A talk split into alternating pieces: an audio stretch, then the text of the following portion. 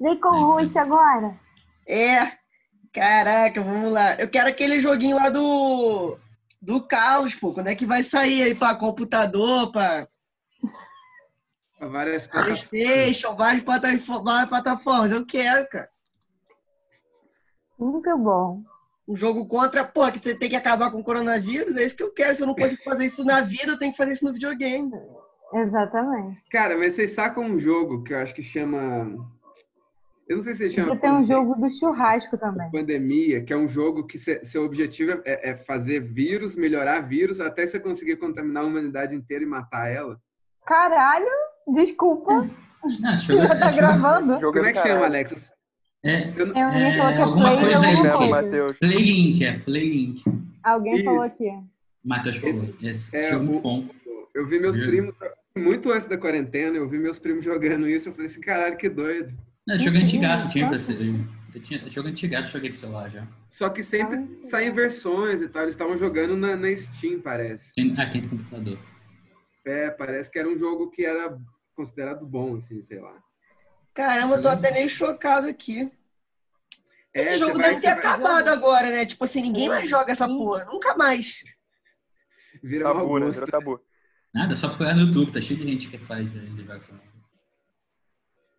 É, gente, vocês querem começar? 7h21. Ah, 720. Vamos que Tá vamos. gravando? É. Já tá gravando? Tá. Tá gravando, tá Vamos- gravando. Faço Vai uma lá, com Guto. Pontos de pauta aí, Alex. Puxa o lá. carro. Puxa o carro.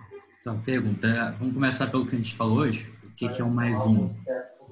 Não, a gente sempre, sempre que teve outra Pra vez quê tem que mais um hoje. Então, deixa o mais um pra, pra hora das notas. Deixa que eu vou- ficar. Até a gente eu vou usar, falta assunto. muito tempo. Maneiro, tem que desligar o microfone. Tá, vamos. É, deixa o mais um pra hora da- das notas que eu vou Tá, inserir. Tá no meio, Então, acho que vamos lá. dá um jeito. Vou botar no final aqui. Então, vamos lá. Seattle. É, Eu tô enrolando ainda. Acho que to- o Iago não deve estar ligado. que- Mas Gente, pelo amor de Deus, editem essa, essa reunião. Ai, difícil. É, É brincadeira. Só vai aparecer eu falando, olha, a gente vai usar o fogão só mais tarde. Fica tranquilo se você passar algo 70 em volta. botar fogo na casa, não. Mas. Então, o- uma galera deve ter visto já o app. Tô fazendo há um mó tempão esse negócio já. E a, a- saiu, acho que a, a primeira versão utilizável do sistema. É um, é um site. Se você entrar lá no link, você, você loga e ele tem. Eu, eu consegui automatizar as notas, a contabilidade, e eu botei um sistema de avisos lá. E negócio de membros e reuniões. A única coisa, então, quando você entra, você entra na sua cela e você você pode ver a, sua contabilidade, seu registro lá, e se você clicar em enviar nota, ele já muda a contabilidade na hora. Ele já atualiza a contabilidade na hora e envia por e-mail. Eu tô vendo um jeito de já, de já publicar o negócio logo mais para frente, mas isso é trabalho para o futuro. Eu, tava, eu vou começar com a gente, eu vou tentar vou tirar um dia para começar a registrar todo mundo do, aqui do Rio. Vai ser basicamente, você não tem como fazer conta para ele. A pessoa, quem, algum membro chega lá e coloca, coloca os dados do membro, o e-mail, e a pessoa vai receber um e-mail para fazer a senha e fazer o seu cadastro lá.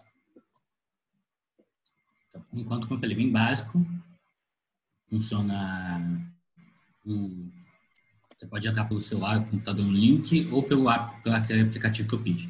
A única coisa que ele serve é para mandar, mandar notificação. Se eu atualizar a contabilidade, todo mundo que tiver o aplicativo no celular vai receber um avisozinho que atualizou a contabilidade. Isso é um, um negócio, não sei se é muito útil, mas é bonito, eu acho. Pô, é muito bonito. Ele me mostrou aí, tive acesso primeira mão. Cara, tá muito profissional o negócio.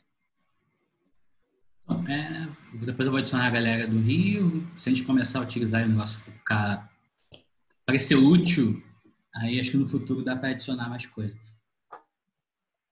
Que ele é bem complexo, assim, ele é automático. Não tem nada nele no momento, só a célula do Rio. Quando eu for adicionar, por exemplo, São Paulo, a pessoa tem que ir lá registrar a célula de São Paulo, virar secretária de São Paulo e começar a adicionar a galera de São Paulo. Aí começa a aparecer São Paulo lá na frente. Assim, é mais um negócio conceitual, assim, quase um experimento, mais do que um, uma ferramenta, eu acho. E só funciona para celular, Alex? Ou, ou, tem como abrir no. Então, tem o link do site. Então, tem o link. Ele é feito para. O aplicativo é feito para browser. Eu ah, depois, ah, eu depois adaptei ele para uma versão. Que você vai. Quando você abre, baixa aquele aplicativo e instala, você está vendo a mesma coisa que você veria se tivesse abrindo o browser pelo celular. Abrindo o navegador pelo ah, celular. Eu, eu, achei que era, eu achei que era só para celular, aí eu não baixei porque meu celular tá, tá horrível. Então, não, você pode usar pelo browser. A única vantagem do aplicativo é o negócio de notificação. Você vai receber hum. avisos de atualização de contabilidade qualquer coisa que eu botar. Tem uma página de avisos lá.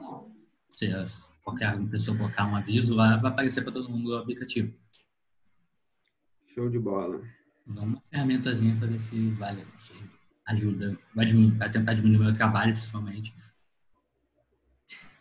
Mas nada, porque se esse negócio fizer sucesso, eu posso tentar adicionar coisas nele. É, subconjuntos e algumas, algumas outras qualquer utilidade que a gente acha boa para ele. Mas, Perfeito. Eu vou adicionar no pessoal e aviso lá no, lá no WhatsApp que vocês vão receber os e-mails para fazer a conta. Tá, apresentação da Ana. A gente teve uns probleminhas técnicos da apresentação, que a gente estava. Eu, eu, dei a ideia de fazer, fazer uma chamada de Zoom, que a gente está fazendo agora, e transmitir a chamada de Zoom para o tá, Instagram, para o Facebook, para o YouTube. YouTube inicialmente, talvez para o Instagram, para o Facebook.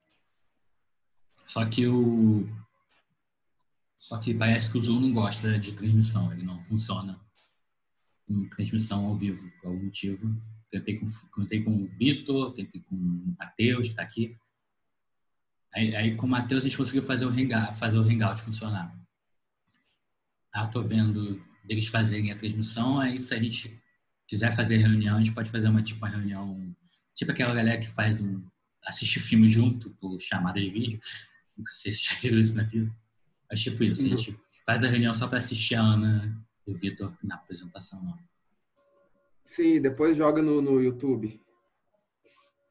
Eu nem vi se rolou, eu tenho que testar isso, mas eu fiz uma chamada teste com o Matheus, eu tenho que ver se. Teoricamente, quando você faz uma transmissão ao vivo pelo YouTube, quando a transmissão termina, o YouTube salva, salva o vídeo. Não, eu tô falando até mesmo, a gente pode marcar uma espécie de, de, de, de não live com a Ana, não live com a Ana, sabe? A gente faz a live ah. conosco e depois sobe o vídeo pro YouTube, assim, alguma coisa assim comentários, a gente está só aqui comentando a apresentação da ao vivo. É, então, podcast. vai ser uma live interna, mas que depois vai ser publicada no YouTube. Podcast. É, pod, podcast é gravado. Isso, mas pede um podcast. Reunião do CM, um podcast, só que é um podcast meio cansativo. Então, mas a gente vai, a gente vai fazer esse lance da live ou a gente vai fazer, porque pelo que eu tinha entendido, é no Hangouts dava para a gente transmitir para o YouTube, né? Fazendo como a gente tinha pensado antes, com uma live, que a Ana vai estar tá, como uma reunião, só que uma reunião que vai estar tá sendo transmitida pelo YouTube. Ah, a questão é a questão que o Hangouts não dá muita gente. A gente pode fazer. Se vier muita gente para querer participar junto, vai cortar, só dá 11 pessoas lá. Ah. Cara, não... agora no WhatsApp parece que tem um esquema de, de você fazer uma sala. É, tem a ver com o Dá para fazer pelo, pelo Messenger. Dá para fazer eu não web? sei se tem limite. É, parece que sim, só que eu não sei se tem limite de pessoas. Mas dá para fazer uma sala tipo no Zoom, assim. Vale a pena dar uma olhada. Vou dar uma olhada, eu não confio muito nesses, porque eles, geralmente eles usam. A vantagem desse Zoom do Hangout é que eles usam um servidor para fazer chamada. Então a chamada fica maneira, ela não tem. Tem menos Pode problemas de, de áudio, tem menos chance de você é, cair. Isso é verdade. É, pode ser que trave e tal, né? Porque deve ser estilo chamada mesmo de WhatsApp. É, tipo, é, tipo chamada de WhatsApp, Skype. Se você bota 15 pessoas no Skype, o negócio vai cair. Quase com certeza, tipo isso. É por isso que esses programas eu tenho a pé atrás pra ele. Pode crer. A Hangout ainda tem... Vamos, vamos ver isso direitinho, porque o, o Gabriel ele fez uma artezinha pro, pra gente divulgar. É, e aí na arte a gente colocou assim, live transmitida pelo canal do SEI no YouTube. Então, tipo, de início a gente está trabalhando com essa ideia da, da transmissão, né? Mas tipo, se a gente não conseguir usar uma plataforma que a gente possa fazer a transmissão, a gente teria que Mas, mudar. Tá. Um Mas tá rolando, tá tudo certo. Tá tudo certo, só tem essa questão que não vai dar para botar a galera junto. Porque se vier muita gente participar, me dá pra ah, todo tá, mundo tá. no hangout. Mas teria como... deixar separado. Teria como a, a Ana, ou teria como eu ou a Ana ter acesso às perguntas que as pessoas poderiam colocar no YouTube, tipo, os próprios membros mesmo? Não, se você. Tem, tem uma opção de chat no YouTube. E sim, acho que nada impede de, de, alguém ficar de olho no WhatsApp enquanto isso. Sim, boa. Tá, beleza, beleza. Que teoricamente vai ficar você, a Ana e o Matheus fazendo transmissão Talvez mais alguém, se alguém quiser transmitir no Facebook também ao mesmo tempo. Mas a gente conversa depois com calma. Show. Tá, curso, curso em Tulacan é, está na última semana, acaba, teoricamente acaba sexta-feira. Já que ninguém obedece isso, com certeza sábado eu vou começar a receber e-mail de gente perguntando: ah, ainda posso me inscrever? Eu vou dizer sim, obviamente. Vou dizer não para 50 reais, né? É... Pois é, né?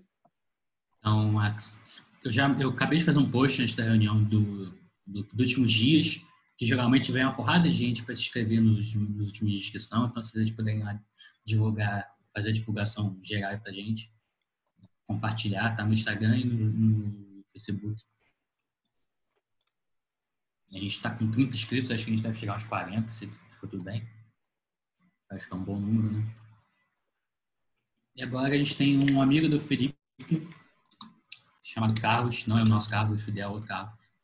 Ele fez um curso, é, já editou, já mandou para mim os vídeos todos com a ementa de um curso de hermenêutica pós-verdade, focado em. Só Heineken que ele fala? Que que, que não, não, o curso é ele faz uma reconstrução do tema da hermenêutica por toda a filosofia.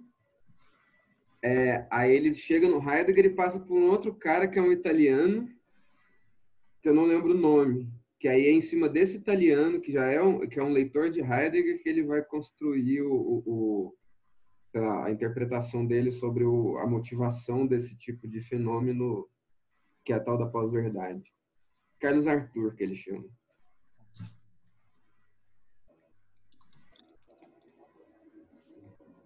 Mas deve ser. Ele, tá, ele pediu para a gente publicar logo por necessidades monetárias. Então é, não vai dar tempo de passar pelo instituto. Então a gente vai passar pelo SEI mesmo. Isso. Gente, semana que vem ou na outra já deve Vatimo, exatamente. É esse Vatimo aí, ó. O que, que esse cara fala, ô Thales? Pô, não sei não, soube falar. Tem um amigo meu que curte Heidegger. nunca vi, nunca li, só, eu só ouço. Mas eu não manjo, não. Nunca, nunca estudei, não. É, é tipo, quase, tipo, isso, Eu tenho quase certeza que é esse Vatimo mesmo. Vatimo. Sotaque. É... Inclusive, pessoal, desculpa interromper, assim. É... O que, que é hermenêutica, cara? Eu, eu, eu faço ciências sociais e tal, já, já até formei no bacharel.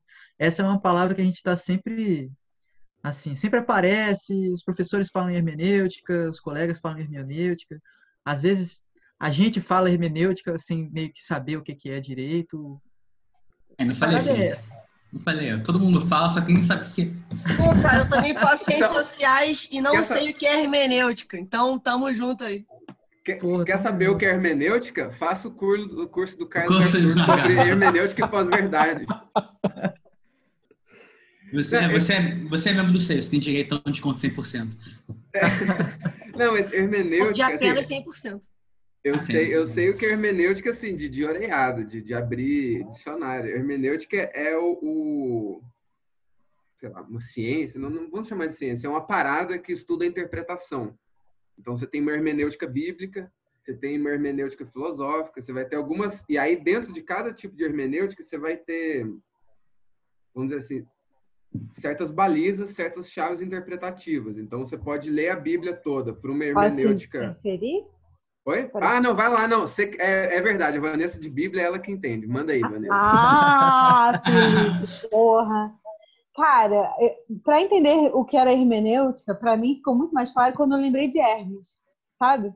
Hermes era aquele deusinho das asinhas aladas. mensageiro. Deus mensageiro. Exatamente, que levava mensagem né, de, de um canto para o outro. É isso. A hermenêutica é isso, é uma chave interpretativa. É como se você pegasse uma mensagem e fosse levar de uma pessoa para outra, e você tem que, em alguma medida, decodificar isso, né?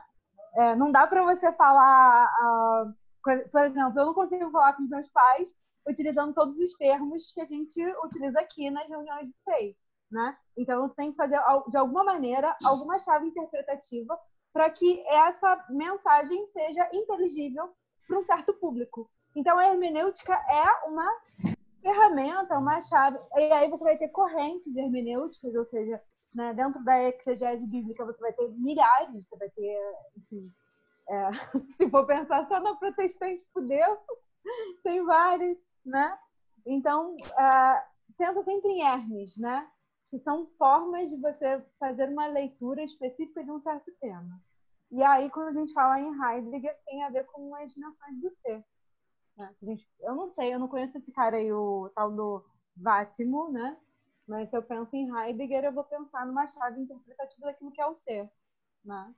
De uma uhum. corrente que tenta é, pensar... Se fosse, se fosse para eu chutar, para eu dar um chute, assim, bem ruim, aplicado ao campo das ciências sociais, se, por exemplo, no caso da, da do positivismo, eles vão usar uma hermenêutica que, na verdade, já não é tão hermenêutica, mas é uma hermenêutica que vai tender a ser mais quantitativista. Se você tem, tem de, determinadas é, correntes sociológicas, vão, vão, parece que a prevalência da hermenêutica descritivista é, é muito forte nas ciências sociais. É uma hermenêutica simbólica, uma hermenêutica estrutural, vai ser um método, o, o método que o Levi-Strauss vai lançar mão para ler as tribos indígenas lá e tal. Então, hermenêutica é um jeito de você interpretar, de você ver aquele mundo. Então, assim, o... Como é que chama aquele rapaz? O Frederick Jameson. Ele vai tender a ler uma série de obras de filme, de, de literatura e tal, por uma hermenêutica da utopia. Então, ele vai tentar encontrar onde que está naquela obra alguma coisa que aponta para o futuro, alguma coisa que aponta para um, uma espécie de, de, de, de esperança, para simplificar o que, que ele considera como utopia. Né? Então, assim, você pega uma obra ali para ler, você vai ler, tipo, Deixa eu pensar. É, como é que chama aquele negócio? Star Trek. Você pega o Star Trek ali. Então, o Star Trek é aquele monte de gente naquela ponte de comando, explorando novas formas, explorando novos mundos e lidando com vários dilemas, com várias formas de vida. Só que aí o que, que o Jameson faria se ele estivesse olhando para o Star Trek? Se você olhar para o Star Trek, então, a, a, Jornada nas Estrelas, né? Para uma hermenêutica da, utopia, da utopia, então qual que é o tipo de esperança, qual é o tipo de mundo não, exist, não existente mais feliz ou de ou forma de resolução de, de contradições que estão implícitas ali no Star Trek. Aí você vai ver lá na ponte de comando do Capitão Kirk, você tem um japonês, você tem um russo e, e o Star Trek é uma novela, uma, uma novela espacial que se passa no, no auge da Guerra Fria, em 68. Então eles colocaram um americano, um russo, uma japonesa, o, aliás, um japonês, o, o capitão, o timoneiro, que é o Sulo, uma, uma negra, que é dos Estados Unidos, das, da África, que é a tenente de chefe, a, a chefe de telecomunicações Uhura, o Capitão Kirk, que é um americano. Então, eles fizeram uma espécie de sonho multiculturalista no espaço, que é um sonho multiculturalista e socialista, e porque naquela época já não existe mais dinheiro, a humanidade está orientada por outros princípios.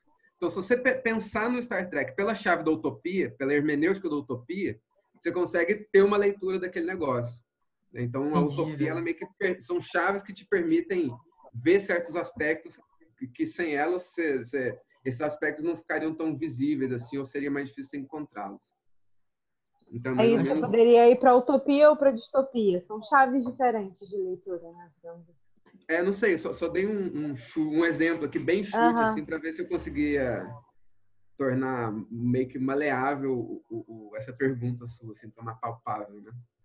Do que, que seria hermenêutica. Pode crer, achou uma chave hermenêutica para explicar a hermenêutica. é, tipo isso. A chave de senso comum, não sei. É, tá, tem um formulário lá de votação no, no grupo do Lucas Rodrigues. Tinha o formulário do Jovem Iago, que está aqui assistindo a reunião com a gente, mas esse já terminou. Ele deu escolha, então, de boa. É, vou, vou, falar para ele depois para a gente adicionar no grupo. Ah, Silvio, contigo, edital. Então, galera, esse edital é o seguinte. Ah, o Estado de São Paulo, acho que eu falei semana passada, eu vou falar mais brevemente a semana. O Estado de São Paulo abriu um edital para soluções que visa encontrar soluções para lidar com, com o coronavírus. Aí, em conversa no grupo, eu tive a ideia de fazer, de, de preencher esse edital com a proposta de, de atendimento psicológico para pessoas que estão passando por situação de luto. Nesse momento, em que o luto, em que a morte está muito presente e o luto está muito ausente, né? Você não tem como fazer luto porque você tem que enterrar a galera lacrada. E aí a ideia ali no, no, no, no, edital nossa era não só fornecer o, o atendimento psicológico, mas tentar é, meio que fazer com que a pessoa é, tentar ver se a gente consegue mobilizar a rede de contatos da pessoa para que ela consiga meio que fazer esse luto, porque o luto é um trabalho que é eminentemente social, né? O luto ele acontece a partir de, aliás, o, o, a inauguração do luto é o ritual funerário. O ritual funerário permite que você chore, que você faça piada sobre a pessoa que se foi, que você abrace, que não sei o que lá, que você encontre, que você fique sério e tal. Então aquilo, aquilo ali funciona como um momento de, de meio que um catalisador, da, da, uma maneira de facilitar a lida ou a simbolização ou significação do que, que foi essa pessoa que, que foi embora. E aí esse esse momento, esse, esse momento de, de, de compartilhamento da dor ali, compartilhar ou da alegria, né, vai saber quem morreu. Mas esse momento de compartilhar com os outros essa perda é um negócio que está meio cerceado do, do, do, da vida social agora e aí a ideia era não só ficar, a ideia então do projeto era não só fornecer o atendimento psicológico, como também tentar mobilizar a rede de pessoas relevantes para pessoa, para essa pessoa que perdeu o ente querido. Então, é, o pastor, os amigos, não sei o que lá, mas não sei como fazer isso ainda. A gente teria que pensar junto, mas no essa primeira fase do, do edital não precisa ter tanto detalhe, eu imagino. E além disso, eu coloquei umas frentes ali, então eu, eu tentei organizar como que seriam divididos os grupos. Então teria é, supervisão, atendimento e, e, coleta de dados, que aí seria um trabalho mais sociológico, assim, para você poder transmitir, para ver se gente, o que, que foi aprendido caso esse, por, porventura, por, se a gente ganhasse na loteria de ter esse projeto aprovado. Então, a ideia, então esse projeto já está, esse esboço já está publicado lá no grupo do SEI, e a ideia era que, você, que quem tiver afim que dê uma olhada e meta o BD. Basicamente isso. Ah, desculpa, só um negócio aqui. É... Último ponto você vai falar.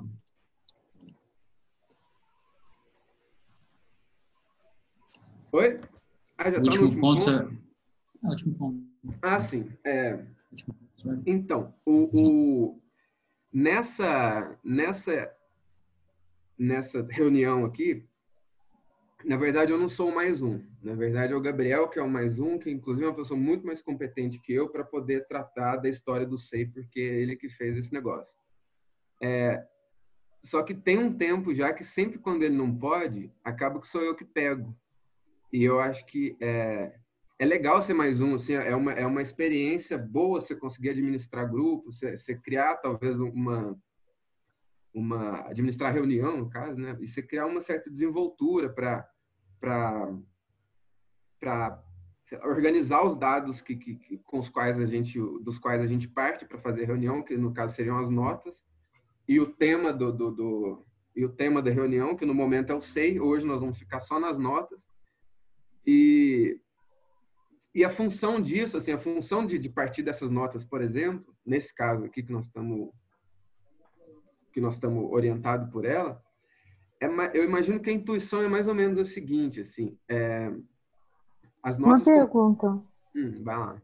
Quando o Gabriel falta, normalmente mais um, ele fica só encarregado das notas, é isso? Não necessariamente. Quando a gente fazia as reuniões no, no, no, Rio de Janeiro, teve um tempo que eu fui mais um também, só que eu nunca faltei. É... Eu não tá casa. Oi? A reunião era na casa dele, então não conta. As reuniões eram na minha casa, mas eu nunca faltei. É... Nunca faltou Mas às vezes casa, né? ele faltou. Oi? Nunca faltou a casa para reunião. É, porque era na minha casa. Não, as reuniões eram na minha casa, no caso. Uhum. É, mas aí, lá então a gente teve um momento lendo Agamben, teve um momento lendo Zizek, teve um momento lendo Freud. E aí, se por acaso o mais um faltava, tipo, alguém pegava a tarefa, geralmente era eu que pegava a tarefa quando o Gabriel faltava, e eu acho que isso tem bastante tempo já que é desse jeito, pelo que eu estou lembrando. E eu acho que seria bom a gente ter mais um reserva além de mim, né? Por exemplo. Então, é, e aí a minha intuição quanto ao o, o modo como funciona esse, como funciona essa organização de notas, por exemplo, é mais ou menos é, o, o, exemplo que eu acho que, que eu gosto para falar sobre esse assunto é uma, eu não vou encontrar essa palavra agora, mas é a palavra que o Marx usa.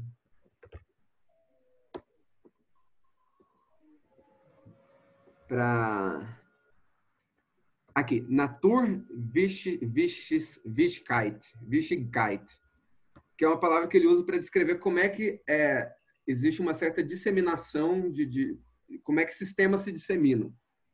Aí, um, aí ele vai, porque o Marx vai dizer que, que o capital ele cresce como esse Naturwichtigkeit. Então, o modo como é, zonas sociais que antes não eram ocupadas pelo capital, pela lógica da equivalência, pela lógica da troca, esses lugares acabam sendo é, ocupados por essa lógica da troca. Então, por exemplo, é, é, se, sei lá, o, o, como é que fala? A colonização lá do, do Mato Grosso do Sul. O Mato Grosso do Sul era um lugar que era natureza, não sei o que lá, lá não era, lá não era, lá não era um lugar submetido à lógica da troca. O governo vai lá, ele cede aquelas terras do Mato Grosso do Sul para as pessoas ocuparem, plantarem. Depois que aquele lugar fica, torna agricultável, por exemplo, aí você começa a poder vender terra, é, usar a, a, mercadoria produzida naquela terra para trocar no mercado. É, bens, por exemplo, um bem que antes não era que não era comerciável, hoje é comercializável, por exemplo, educação. É, no Brasil, a gente gostaria que essa, o, o, SUS é um projeto que visa não tornar a saúde uma mercadoria, só que como ele não dá conta da tarefa toda, a gente tem hospitais particulares e planos de saúde que conseguem, vamos dizer assim, dar conta da demanda não atendida, então você tem esse conflito entre uma coisa que é mercadoria e uma coisa que não é mercadoria. Então o capital, ele, vamos dizer assim, ele vai crescendo, ele vai se expandindo para zonas que antes não eram mercadorias e se tornam mercadoria. E esse tipo de expansão, ele parece, por exemplo, com aqui no, aqui, aqui no sul de Minas, por exemplo, o, o, o Cerrado está desaparecendo ou então em zonas que vão, vão se tornando deserto, né? zonas que estão submetidas à desertificação. O Marx vai dizer que esse Naturwichtigkeit aí é uma espécie de, de disseminação natural, é, é, o modo como uma determinada estrutura vai, um determinado modo, um determinado, uma determinada coisa vai se esparramando no espaço. E as notas no, no, no, no, no SEI, elas funcionam mais ou menos assim. Então, as pessoas vão falando um monte de coisa, e a ideia é que, você, é que esse mais um ele pegue essas notas que tem uma espécie, uma disseminação que não é programada, então as pessoas podem dizer o que elas quiser, o que elas quiserem nas notas. Na medida em que elas vão, em que as pessoas escrevem notas, são disseminadas e aí existe um outro, vamos dizer, um impulso que não é exatamente contrário à disseminação, mas ele, vamos dizer assim, ele tem que trabalhar é, para e passo ali a disseminação que é o que um, um filósofo japonês, o Kojin Karatani, chama de desejo de arquitetura. Então a ideia é o seguinte, tá? Já que essas notas elas se espalham de maneira, vamos dizer, desordenada, ou já que o capital se espalha de maneira desordenada, ou já que o processo de desertificação, olhando assim de longe, ele se espalha de uma maneira meio desordenada ou, ou, ou descontrolada, dá para a gente tirar alguma, dá para a gente estabelecer alguns, algum padrão dentro dessa disseminação. Aí o que, que o Marx faz? O Marx vai falar sobre é, que o capital ele começa onde as comunidades acabam, que o capital é um nexo superficial, ele vai começar a estabelecer a tendência de monopólio do capital, do, do capital, tudo isso lá no livro do Capital, uma crítica da economia política. Então, o que o Marx faz é pegar esse processo de disseminação que acontece como a natureza se dissemina e tirar padrões, tirar, tirar lições dessa disseminação que é natural. E aí aqui no SEI é mais a gente vai escrevendo notas e a ideia é você conseguir encontrar padrões nessas notas, você encontrar alguma. Aí, aí sim. Aí o que, que o mais um faz? Ele lê as notas, ele tenta organizar elas em torno de algum padrão, em torno de alguma temática, ou, ou nem sempre é possível encontrar é, um padrão, né? Por exemplo, a nota da reunião passada, que foi dois pontinhos. Bom, talvez aquilo não. não o mais um tem que, tem, que, tem que encontrar uma chave hermenêutica, o mais um das notas. Pode ser, pode ser. Ou ele tem que encontrar uma arquitetura entre as notas. E aí, na medida em que a gente. E aí é doido isso, porque assim, as notas, elas meio que dão uma espécie de. de diagnóstico e de norte sobre o que vão ser as próximas notas. Então, assim, você junta as notas, comenta as notas, e a partir dessas notas, as pessoas vão escrever mais notas que vão ser juntadas de novo, comentadas. E aí, meio que como se você conseguisse. É, ter um processo de disseminação que não fosse tão aleatório quanto a desertificação, quanto essa disseminação natural, ou quanto o capital, mas que fosse um processo que tivesse um grau de liberdade para que para que algo de novo ali surgisse, para que novas temáticas fossem aparecendo. O Matheus disse aqui que é quase uma colagem surrealista. Então, não sei, teria que pensar se é quase uma colagem surrealista. Eu não lembro de colagens surrealistas. Ah, aquelas, não, aquela dois pontos semana passada foi bem surrealista. É aquela Aqui, coisa meio. Pontos. Tem várias imagens, né? Esse tipo, vai juntando, aquela coisa que eles procuravam, sei lá, um método automático. E aí depois eles param, olham assim pro que ficou para trás, tipo, caraca, achei o sentido, sabe? Isso, exatamente. E nesse sentido, sim. Então, que, aliás, tem a ver com a social livre, né? Isso, exatamente. Aí, aí, esse era o próximo, esse era o próximo ponto. Então meio que é como se é, talvez tentar replicar um processo parecido com o processo da, da, da, de psicanálise, né? Então, assim, a pessoa vai falando, falando, de repente você vai encontrando, ela sempre, o que ela fala está sempre submetido a um certo padrão, tem certos cacoetes ali, certos jargões que acabam retornando. E a partir desses retornos, a partir dessas semelhanças, você vai construindo ali ou constituindo uma estrutura de fantasia, uma estrutura de identificação, padrões ou, ou ou estruturas recorrentes de identificação, de fantasia, de desejo, qualquer coisa do tipo, de amor e de ódio, todas essas coisas. Então, o, parece que a brincadeira então das notas no SEI, ela funciona para é, fazer com que o coletivo produza alguma coisa de uma maneira ligeiramente livre e que essa produção ligeiramente livre é, quando ela vai ser re, re, re, como é que chama? reassimilada pelo coletivo, pela, pela, pela organização do mais um, que é, essa reassimilação produz umas, é, essas reassimilações constantes produzam certas estruturas, certos padrões ali que a gente vê qual é o que a gente consiga eventualmente traçar qual é o momento do coletivo, qual é o, o uma espécie de radiografia do que está acontecendo aqui. E aí me parece, pode falar. Não, continua, termina aí, termina essa fala. Assim. Não, eu não vou terminar não, porque disso aqui vai dar o gatilho para nota. Ah, rapidinho. É, responder também o que a Vanessa perguntou. É, normalmente, antes, antes, antes, a gente está normalmente de apresentação. Antigamente, quando a gente tinha uma leitura, e mais um tinha que tocar, a pessoa leria as notas, mais um, um momento, e continuaria a leitura, continuaria a leitura. No nosso caso, no momento, a gente está fazendo uma apresentação que depende do apresentador do mais um original, que apresentação não tem nada por ele. É. Por exemplo, semana passada a gente teve o Felipe Alelo, que fez a apresentação dele. Ele, mais ou menos, foi mais um, só que eu achei melhor deixa focar na apresentação dele e não ter leitura de notas. Mas, por exemplo, um outro apresentador poderia ler as notas por mais um também. No nosso caso, só é, é as notas. Por quê? Poderia muito bem cancelar a reunião porque não vai ter apresentação, mas eu considerei que as últimas, então, as últimas semanas as notas têm sido bem maneiras. Assim. Tem gente, a gente teve reuniões inteiras só de notas, acho que elas, acho que elas estão sendo, sendo sido, estão tendo sido bastante proveitosas para valer a pena ter uma reunião, pelo menos é o que eu acho. Então, quando a gente precisar de mais um, tecnicamente qualquer um poderia pegar esse trabalho. Acho que seria bom outras pessoas pegarem esse trabalho, não só para a gente, mas a pessoa. é um ótimo exercício para falar em tudo, para apresentar alguma coisa. Eu acho que é bom para todo mundo. Né? É, então aí você tem vários jeitos de, de, de fazer essa tarefa. Nem sempre é possível você dar uma arquiteturada ali, você, você ter uma chave hermenêutica para juntar, para conformar todas essas notas. Por exemplo, quando a gente estava lendo o texto do Zizek, às vezes o cara perguntava, ah, e a situação do fecho no Rio? Nem sempre tinha um link muito imediato com o texto, mas às vezes rendia bons assuntos que acabavam é, freando um pouco a leitura do texto, mas ao mesmo tempo ensejando assuntos interessantíssimos e tal.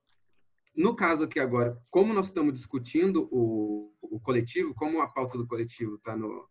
Nós estamos discutindo a história do SEI, essa, essas notas, essas, essa, esse negócio que eu estou chamando de disseminação, assim, esse modo como a gente está entendendo as reuniões, como a gente está, como as pessoas estão escrevendo nas notas, tem tendido a aparecer muito assunto sobre o SEI. E aí as, o que as pessoas vão colocando sobre o SEI meio que dá uma espécie desse negócio que eu chamei de radiografia sobre o coletivo.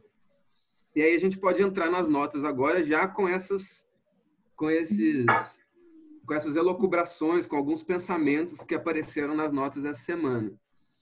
Então eu separei as notas, me parece que deu para separá-las em, em três grupos. Parece que tem. E aí eu vou começar pelo mais complicado e mais interessante, depois a gente cai para os outros que também são interessantes, mas um pouco menos, e também são complicados, mas um, pouco menos. É, na primeira nota, eu acho que tem uma coisa que junta várias dessas notas, dessas indagações sobre o coletivo, né? O cara fala assim... Amor, é... me dá água. O cara fala assim, acho que todas essas coisas não formam uma consolidação. Todas essas coisas com relação aos trabalhos que estão sendo desenvolvidos aqui no SEI. Esse trabalho de se avaliar, esse trabalho de discutir o comunismo, esse trabalho de testar hipóteses e tal. É, acho que todas essas coisas não formam uma consolidação de uma luta específica. É, mas tem por trás um objeto, mas tem por trás um objeto em comum que seria o comum, o comum mesmo ou talvez o comunismo. É, se quiser nominar o comunismo como algo que seja emancipação das expoliações da vida ou apenas uma melhora radical da vida das pessoas.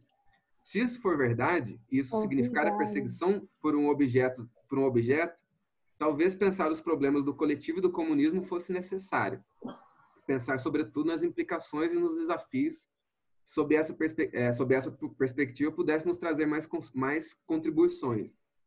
É, aqui parece que o cara já fala mais ou menos o que, que a gente tenta, tenta fazer, né? Eu acho que aquele esquema do, do socialismo experimental é mais ou menos isso, né? Você criar uma, uma, uma, uma estrutura de experimentação daquilo que você está querendo disseminar pelo mundo, né? Daquilo que você está querendo fazer com que cresça. Então, talvez o ideal do SEI fosse é, talvez o ideal do SEI fosse se tornar um câncer no mundo, espalhar esse negócio para o mundo todo, ideias criativas para transformar o capitalismo, para tentar produzir novas formas de vida fossem é, produzir novas formas de vida e que se e que se disseminassem pelo mundo, que se espalhassem como câncer, talvez fosse um modo de talvez é, tentar a, a, longo prazo, né, tentar deter esse essa força destrutiva do capitalismo, mas ainda que isso não seja possível, criar um modo de vida novo já é, já é interessante. Então, você tem talvez duas você tem duas perspectivas de futuro aí envolvidas, né? Você tem uma perspectiva de futuro a longo prazo, que seria a transformação de toda a humanidade, bababá, revolução, todo esse papo século XIX, século XX, né? Só que agora nós estamos no século XXI e parece que esse futuro ele está um pouco mais mais cerrado, ele está um pouco mais encurtado, né? A gente não tem mais grandes habilidades de, de trabalhar. Aliás, algumas teorias estão dizendo que não existe mais grandes possibilidades de trabalhar com expectativa de futuro muito grande, né? Talvez o grande, dois grandes teóricos desse encurtamento do futuro, aliás, dois grandes teóricos, você tem um monte, esqueci como é que chama o italiano lá, Bifo, Bifo, alguma coisa Bifo. Mas você tem o Paul Arantes no Brasil, você tem o Frederick Jameson nos Estados Unidos, por exemplo, além de várias outras pessoas tratando desse modo meio aterrador com o qual a gente está lidando com o futuro. Mas aí surge uma outra nota, que o cara vai dizer o seguinte: é... É, qual é a nota? Diga lá. Não, é um cara que, que ele. Não, qual é o nome da nota? O segredo Não sei, eu colei elas num arquivo de Word aqui e tô ah. e organizei elas. É. Você encontra. Aí não tem como você é, compartilhar minha tela? É, é. é pode tem. ser. Então, peraí, vou tirar. Mas eu não posso, então para de compartilhar aí. Tá, é porque tem os meus... Cadê? Aqui. Share. Então, vocês estão tudo vendo a minha tela. Então, mais ou menos essa foi a primeira nota, né? Essa primeira nota que eu, que eu escolhi para comentar estava aqui. A segunda nota, o cara fala, ele termina a nota, deixa eu só tirar aqui, porque... Aqui, beleza. Ele termina dizendo, o segredo talvez esteja na noção de hábito, no sentido de uma regra que, que cria uma vida. Pois, pois se em deontologia e consequencialismo, é, o princípio da regra é externo à vida, ou menos pode ser colocado facilmente nessa relação. O hábito é o ponto em que a vida e regra parecem se distinguir. Ele começa fazendo uma colocação sobre dois tipos de, de ética, que é a ética deontológica e a ética consequencialista. A ética deontológica, ela parece mais com, vamos dizer assim, para simplificar, ela é tipo uma ética kantiana. Você coloca o princípio do bem supremo, algum princípio de virtude, tipo, devo respeitar os animais. Aí você vai se comportar no mundo a partir desse princípio de que você deve respeitar os animais. Ou devo dar a outra face. Aí você vai se comportar no mundo a partir desse princípio de que quando alguém fizer uma zoeira contigo, você vai dar outra face. E a ética consequencialista, ela, ela é mais de inspiração, como é que chama aquela corrente inglesa? Pro pragmatista. Ela é mais pragmatista, lá vem da, da, da vertente do Jeremy Bentham, se não me engano, do Adam Smith, é, o Hume, toda essa galera inglesa, eles tendiam a falar assim, olha, em vez da gente talvez pensar a ética por princípio, vamos pensar ela por fim. Então, se a gente pegar e, e, e sei lá, é, proibir de, de, as pessoas de fumar maconha, se a gente fizer essa proibição, será que a gente vai gerar, estatisticamente falando, um, um mal-estar maior ou vai, vai gerar um mal-estar menor? Então, se nós vamos gerar um bem-estar ou nós vamos gerar um mal-estar a partir de uma, de uma regra. É a gente colocar, estabelecer a pena de morte. Estabelecendo a pena de morte, o, o bem-estar gerado por essa pena de morte vai ser maior ou vai ser menor? Porque assim, se a gente, se a gente estabelece que o respeito à vida é um dos princípios, o respeito à, à sacralidade da vida é um princípio ético, moral, fundamental, blá, blá, blá, então você nunca pode legalizar a pena de morte. Mas você legalizar a pena de morte, você interrompe uma série de assassinatos, vamos dizer assim, você interrompe, é, funciona um, um modo de, de, interromper o crime ou de mitigar o crime, de, de diminuir a estatística criminal numa sociedade. Então você pensa, bom, então em vez de trabalhar com o princípio de que a gente deve sacralizar a vida, talvez seja melhor a gente trabalhar com o princípio de que estabelece, não sacralizando a vida, a gente, a gente, como é que chama aquela palavra? Preserva vidas. E aí o cara fala assim, olha, é muito doido, porque quando você coloca a, a ética, a, aliás, a ética deontológica e a ética consequencialista, parece que você tem dois princípios que, estão, que são exteriores à sua prática. E ele fala assim, se a gente pegar a noção de, de, de hábito, ou a noção de que de, o princípio da, é, se a gente pegar a noção de hábito como uma espécie de prática que cria uma regra, a gente faz com que o externo, esse externo, que é o princípio ou a consequência, e o, e o resultado desse externo, que está submetido a esse externo, que é o comportamento, a gente faz com que eles se, com que eles se colidam, com que eles se indistinguam. Indistinguam? Indistingam? Eu não sei falar essa palavra, nem sei se existe, mas indistinguam.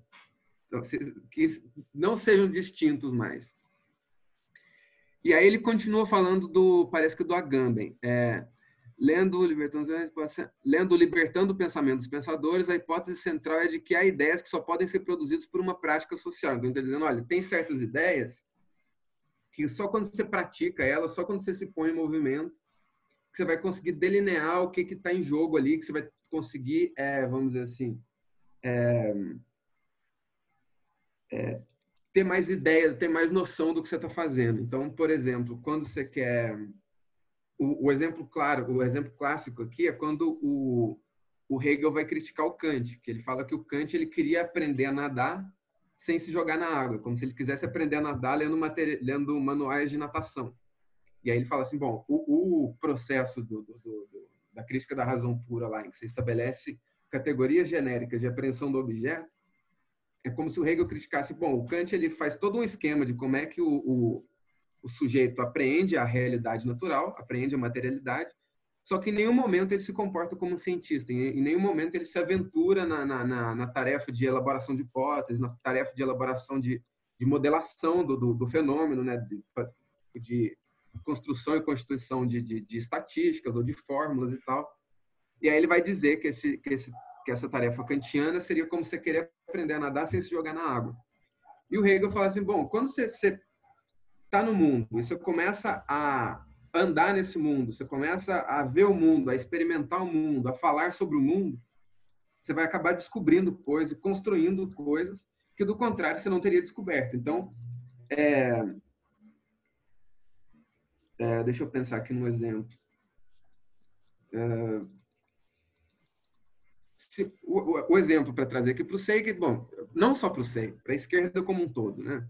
Se as pessoas elas só vão descobrir as dificuldades que, que, que tem de se organizar, as dificuldades que você tem de tentar convencer uma outra pessoa de que você está certo, as dificuldades que você tem de estabelecer uma linha política, uma linha prática, uma linha, uma linha de massas ou qualquer coisa do tipo, na medida em que você se jogar na tarefa, em que você se debruçar, em que você se, se dedicar à tarefa de organizar massas, de organizar pessoas, de fazer política. Sem fazer política, você não consegue estabelecer um manual sobre o que é fazer política. Né? Como se você tivesse, como se você tivesse lido do, do, do Maquiavel até o, o John House. Se você leu isso tudo, agora você sabe como fazer política e como ganhar a parada toda. Não. Isso não garante que você, não garante que esse conhecimento prévio vai garantir que você consiga é, que você consiga é, como é que fala é, ter uma prática efetiva. E aí ele continua falando do Agamben, do Agamben. Está em jogo pensar em distinção entre vida e regra. Quer dizer, porque quando você coloca que é, há uma regra, de, em vez de você ter um em vez de você ter um princípio moral ali que, que te norteia, você tem um princípio, uma, uma, uma, uma,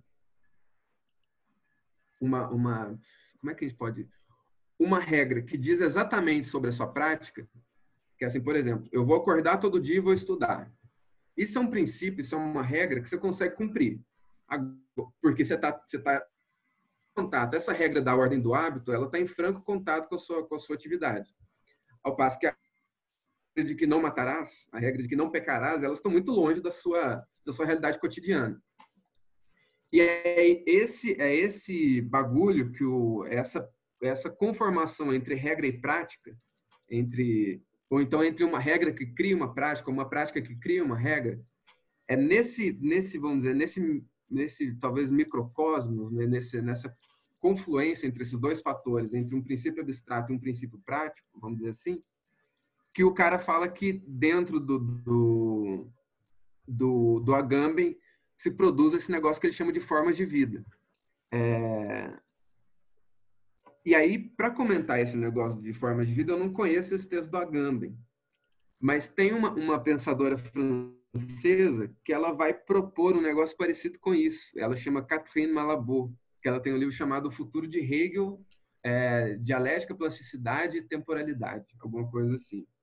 Então, eu vou tratar esse tema do hábito pela, pelo tratamento que ela dá do hábito, não pelo tratamento que o Agamben dá do hábito exatamente. Mas eu acho que, pelo que eu li aqui do que a pessoa colocou, eles casam muito bem. E é, o que que o, o que que esse cara está falando aqui no texto, então? Quando você tem é, uma organização tipo a dos franciscanos que ele cita aqui, que ela é construída em cima de um conjunto de regras, que né, não é à toa que a gente fala que o hábito faz o monge, ou a gente chama a roupa da freira de hábito, porque quando a pessoa veste aquela roupa, quando a pessoa aceita se tornar freira, ou o monge aceita se tornar monge, quando ele veste a batina, ele se submete a um regime de regras, a um regime de práticas, que essas práticas, na medida em que ele se submete a elas, ele também é formado por elas. Então, assim, vamos dizer assim, é, esse tema, ele é um tema que eu conheço ele aparecendo pelo Pascal, quando ele vai, ele tem um texto que, que ele tem, eu, ele tem um, um, texto lá que ele vai dizer, olha, você não precisa acreditar no cristianismo. Vamos dizer, vamos supor que você não acredita. Ele está tentando convencer as pessoas que não são cristãs a acreditarem no cristianismo. Não precisa acreditar. Vamos fazer o seguinte: vai na missa, ajoelha e finge que você está rezando. Vai, no, vai na missa e, e, pega a hóstia, mas sem ter nenhuma crença quando você pega a hóstia. É, quando você passar em frente a uma cruz, você faz o sinal da cruz.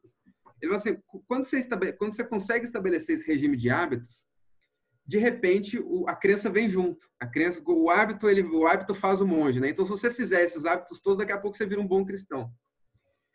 E aí, o, o curioso nessa história é que você tem alguns pontos aí antes de chegar propriamente na balabua e, né, e, nesse, e, nesse, e, nesse, e no desenvolvimento do hábito, né?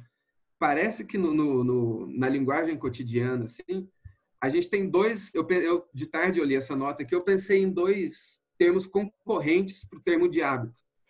Parece que, assim, vocês podem pensar mais, aí vocês me ajudem, mas eu, eu imaginei que o hábito está em relação ao vício ele está em relação ao, ao à mania. Né? Então, parece que é, o vício é, aquele, é aquela coisa que a pessoa. Quando a gente fala, ah, eu tenho hábito de fumar. Parece que quando a pessoa tem hábito de fumar, parece que ela escolheu ter esse hábito, que ela escolheu começar a fumar. Que ela escolheu fumar, não, eu fumo por hábito, não sei o que lá.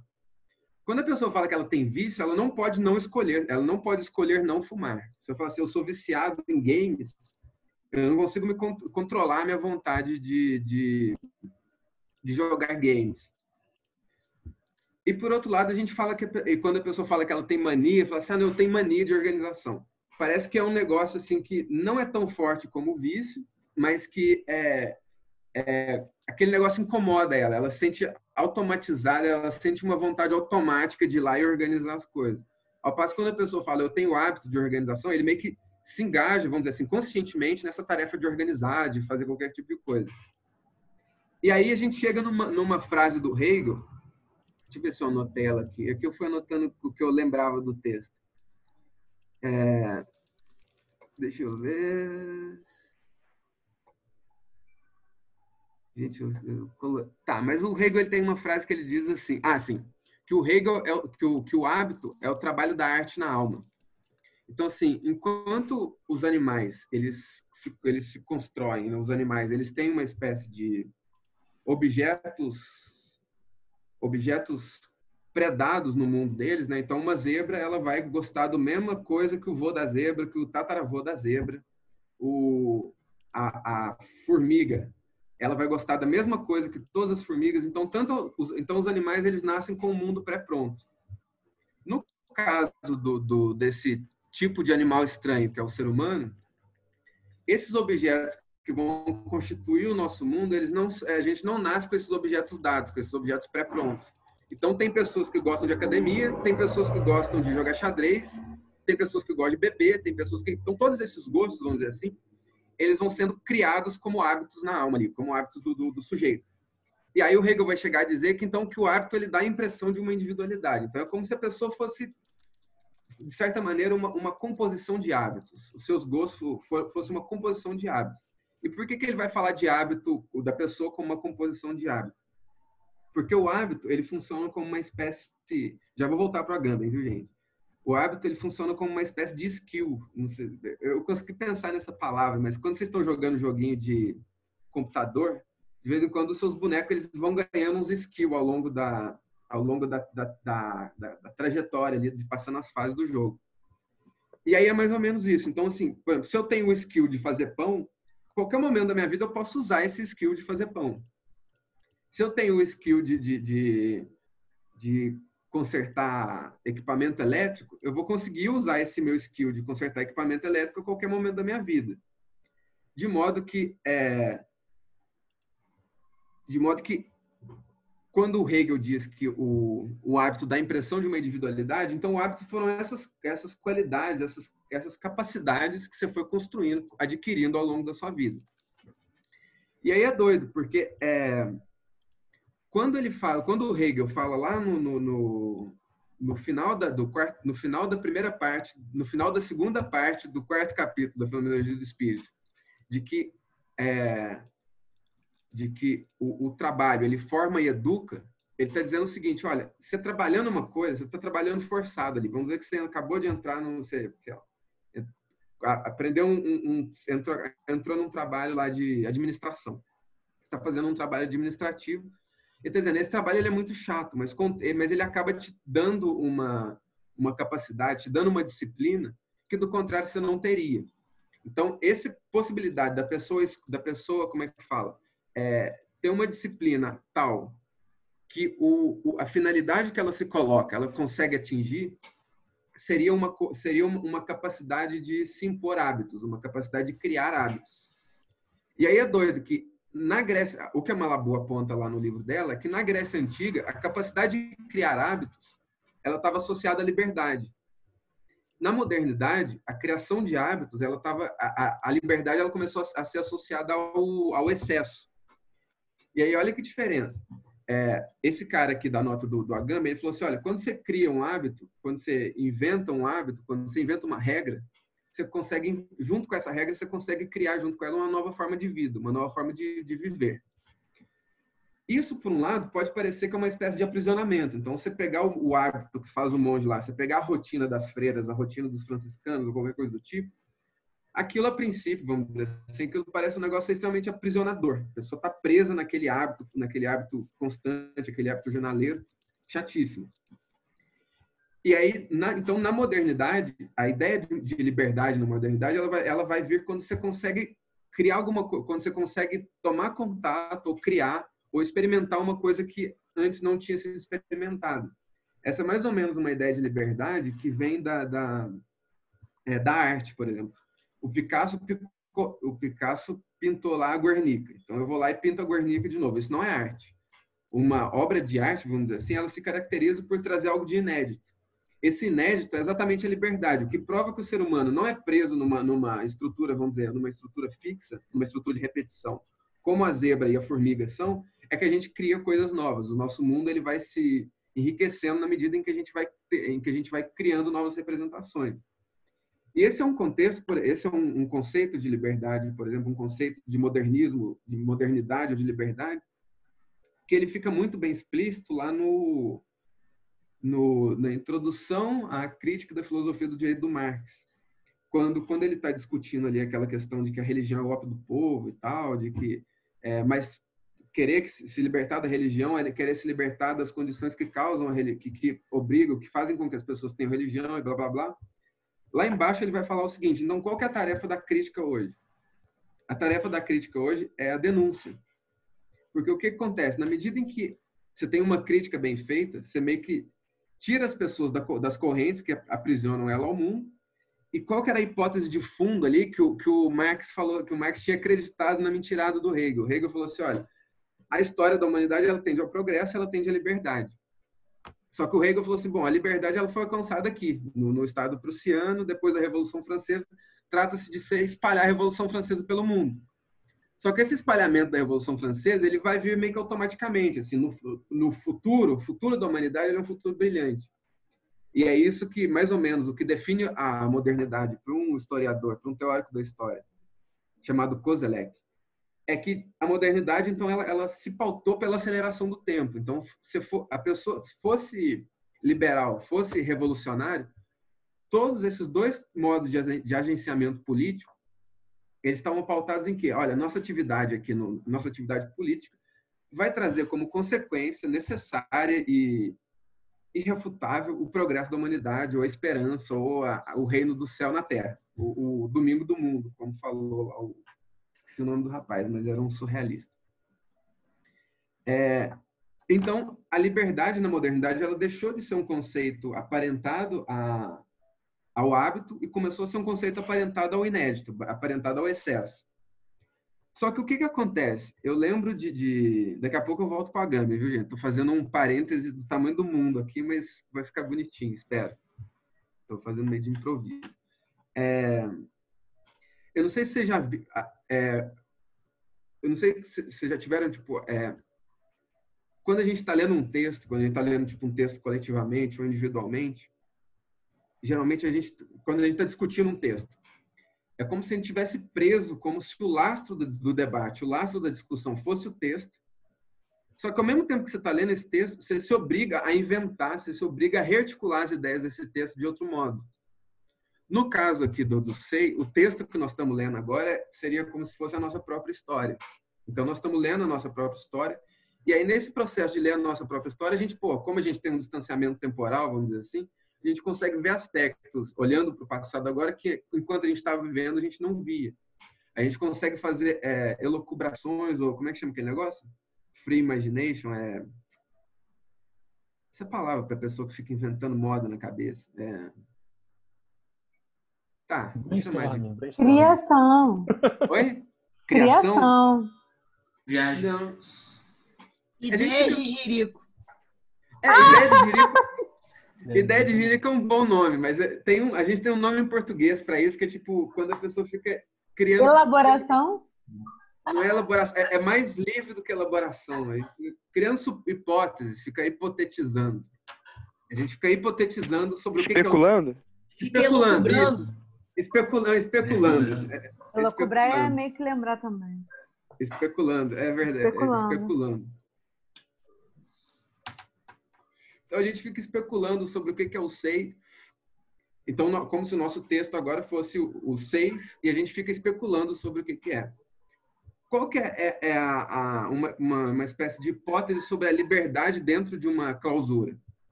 Quando a gente especula sobre o sei, a gente pode aprender muito, a gente pode criar coisas novas sobre esse texto. E aí a gente chega talvez numa, numa diferença que a gente encontra, é, sei lá, talvez uma, uma, Você tem lá no Hobbes, ele vai dizer, olha, o que é liberdade? A liberdade é simplesmente eu fazer tudo que eu quiser, a hora que eu quiser, do jeito que eu quiser. Só que isso, esse tipo de liberdade ele não garante que ele vai te trazer um aprendizado. Vamos dizer assim, é, esses moleque novo hoje viciado em, em, como é que chama, LoL, League of Legends. Vamos dizer, eles não têm trabalho, eles têm uma liberdade muito grande. Agora que eles estão em quarentena, não estão tendo aula. Eu estou falando isso porque eu vejo meus primos. Eles não estavam tendo aula, então eles têm tipo podem fazer o que eles quiserem com o dia deles. Só que eles ficam presos lá no LoL, vamos dizer assim. Eles ficam o dia inteiro jogando LoL. Então, de certa maneira, você poder fazer tudo que você quiser não garante que você vai conseguir criar novas experiências, que você vai conseguir criar coisas, que você vai conseguir experienciar o mundo de uma nova maneira, que você vai conseguir transformar estruturas do mundo, ou transformar seu próprio modo de ver o mundo, ou transformar qualquer coisa que vocês queiram. Você está submetido a uma extrema liberdade, pode ser que você caia num ciclo de repetição, ou num ciclo de mania e vício, que é que eu falei que eu coloquei em oposição ao hábito.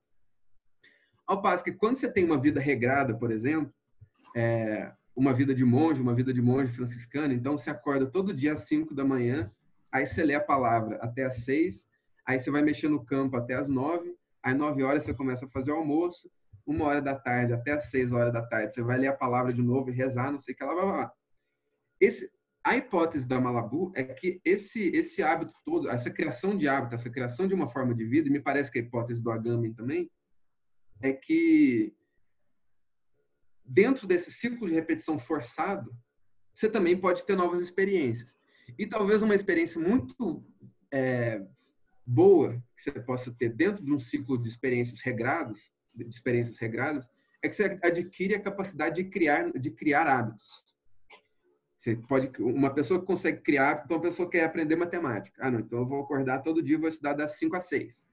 A pessoa quer aprender a tocar violão. Eu vou, depois do almoço, de 1 até as 5, eu vou estudar violão. A pessoa quer aprender a. quer começar a correr. O hábito a disciplina que você precisa ter para você conseguir correr é gigantesca.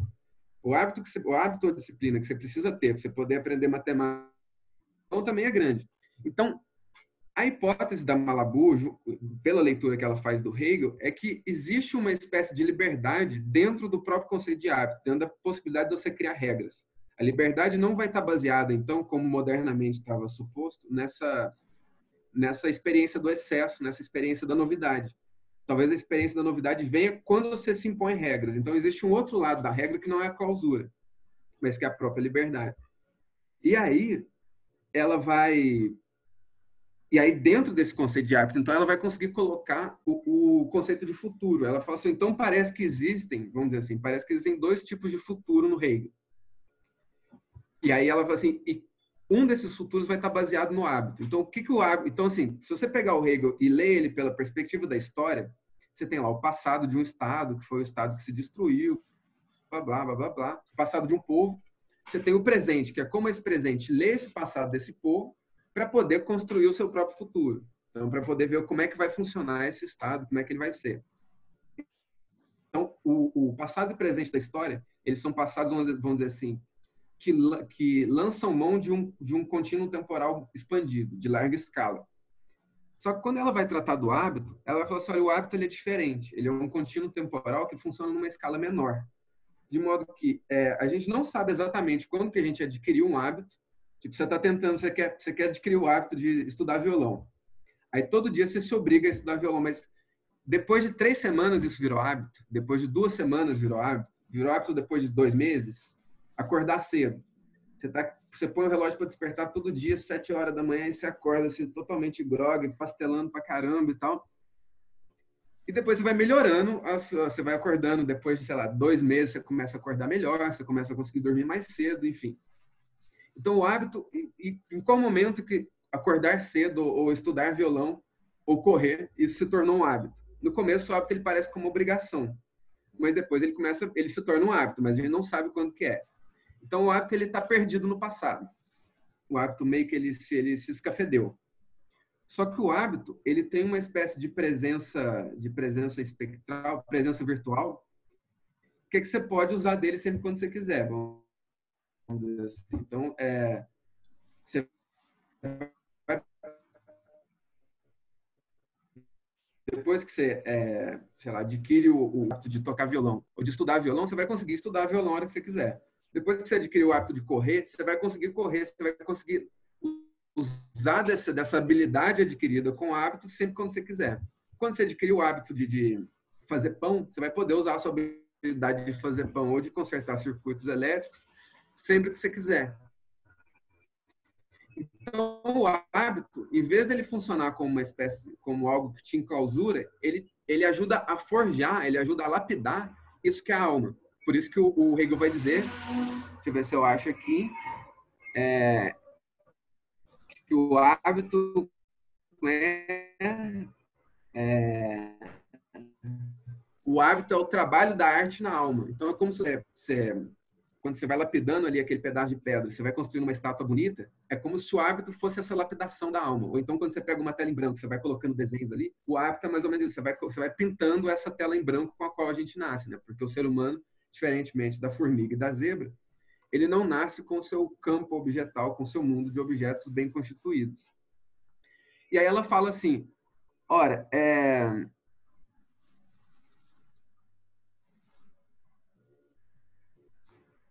é... E ela vai falar assim, então, o hábito ele também é uma espécie de futuro. Deixa eu ver o que, ela fala exatamente aqui. É... Isso, o hábito. Então, quando você se coloca o, o, o, quando você vai querer usar a sua habilidade de tocar violão, você vai poder se dedicar a ela. Então, o hábito ele existe no presente, que você pode se dedicar a essa tarefa, só que ele existe no futuro também. Quando você começa a executar a tarefa de, que o hábito te, te, te permite, você vai executá-la com um objetivo. Então, o hábito de estudar violão vai fazer com que você toque violão. O hábito de estudar matemática vai fazer com que você aprenda, com que você alcance objetivos dentro da matemática. Então, o hábito tem uma espécie de criatividade e o futuro do hábito essa possibilidade de, de, de criar novas formas, de, de, lapidar a alma, para usar essa metáfora do esse trabalho de arte sobre a alma, ele vai ter uma dimensão de futuro também, porque então, qual, vamos dizer, então, hoje nós estamos no SEI, ou, ou, nós estamos no mundo, ou nós estamos em qualquer lugar, nós estamos lá no, no monastério franciscano, e a gente tem que decidir, vamos dizer assim, qual tipo de pessoa que a gente quer ser. Para a gente decidir qual tipo de pessoa que a gente quer ser, que a gente ainda não é, a gente quer, uma, a gente quer ter uma, uma organização igualitária, vamos, suponhamos. A gente só vai conseguir ter uma organização igualitária a partir do momento que a gente consiga estabelecer práticas igualitárias. Só que no momento que a gente estabelece práticas igualitárias, a gente vai ter que estabelecer regras dentro das quais a gente consiga nos enquadrar para que a gente estabeleça práticas igualitárias. Essas práticas igualitárias, então, elas vão estar tá meio que é, submetidas a uma certa disciplina, a um certo padrão de comportamento, a um certo tipo de trato com o outro. E aí todo o desafio, então, desse, dessa... Peraí que tá passando um caminhão aqui. Parece que todo o desafio desse tipo de criação de formas de vida, meio que ele consegue ser nucleado por esse conceito de hábito, pelo conceito de criação de um hábito. Então, o, é, o modo que a gente, o, o que a gente precisa fazer, a estrutura que a gente precisa criar para que a gente comece a funcionar dentro de um, de um, de um regime, vamos dizer, mais igualitário, mas isso funciona para qualquer coisa. Suponhamos que você queira aprender táticas de conquista. Você vai chegar num bar, então você vai ficar garotão, você vai ter que aprender a flertar ou qualquer bobagem do tipo. Todos esses, todos esses, esses, esses comportamentos, até que eles se tornem hábitos, eles vão ter que estar submetidos a uma estrutura de regras E a hipótese do Agamben, que também é da Malabu, é que esse sistema de regras eles vão criar as pessoas que eles vão criar as pessoas é, que a eles estão submetidas. Então, as pessoas é, é, a partir do momento que você tem um bom um conjunto de regras efetivo ali, as pessoas submetidas a ele vão ser vão, submetidas a ele, a ele vão ser transformadas. Então, essa transformação da pessoa, vamos dizer, é, no novo homem, no tal do novo homem lá da, da União Soviética, ela, não, ela pode ser dada a partir do momento em que consiga se estabelecer um conjunto de regras que cria essa pessoa. Tem uma, uma história engraçada que o, o Leandro Conder, que era um marxista brasileiro, o pai dele era médico. E o pai dele era um médico socialista. E aí ele foi para a União Soviética porque ele estava doido para conhecer o tal do novo homem. Aí ele foi lá na União Soviética conhecer o novo homem. Aí ele voltou. Aí o Leandro Conde falou assim: E aí, papai? Como é que é o novo homem? Aí o pai dele falou assim: Porra, Leandro, ele parece muito com o antigo. Então, parece que toda a questão de fundo aí é que a União Soviética não conseguiu criar essa nova, não conseguiu criar um, um conjunto de regras ou uma estrutura para que as pessoas pudessem praticar esse novo modo de vida. Elas não conseguiram se criar, se criar um novo modo de vida. E aí isso parece é, dentro desse grande contínuo temporal da história do Hegel, passado de um povo, seu passado, o, o presente, o que, o que você vai fazer com esse passado e o futuro, como é para onde que isso vai te levar, qual é o tipo de força que te impinge para o futuro, dentro do, do esquema do dentro do esquema, peraí. O que está rolando aqui no chat, gente? O, se o lugar seria do salto ontológico.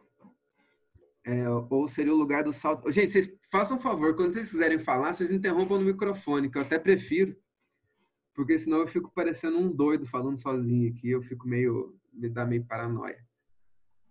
Então, se o Iago e o Matheus puderem falar o que eles já falaram, só que no microfone, eu vou ficar muito agradecido.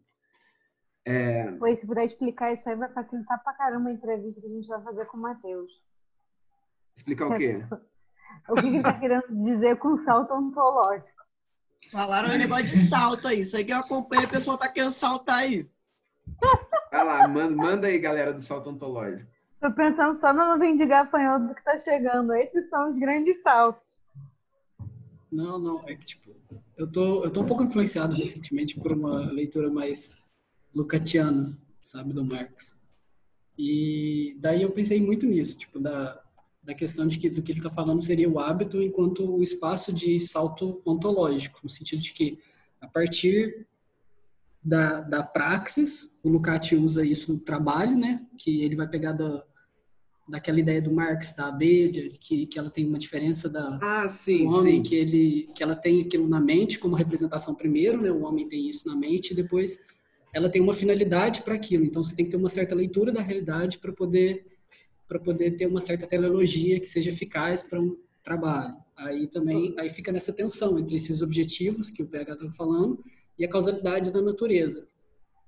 Saca? Lacan é um cara de pau, né? A gente estava lendo isso no cartel, né, Felipe? Lacan roubando o exemplo do Marx na cara de pau. Não, é, o tempo inteiro. Mas, então, é, é doido, porque o, esse salto... O, o, o, eu conheço o Lukács pela leitura do Mesaros. Então, o Mesaros, o Mesaros, se o Mesaros for um bom discípulo do Lucas, se ele se ele está repetindo o Lucas, o Mesaros ele vai dizer que o que o que meio que deu esse negócio que você está chamando de salto ontológico é a capacidade do trabalho ou atividade. Só que no Hegel, o esse salto ontológico ele acontece é, ele acontece não é bem como uma, uma conformação de duas coisas. O que, que vai diferenciar o homem do animal? A primeira coisa que vai diferenciar o homem do animal ali na fenomenologia do espírito é você colocar uma coisa no mundo que antes não estava lá.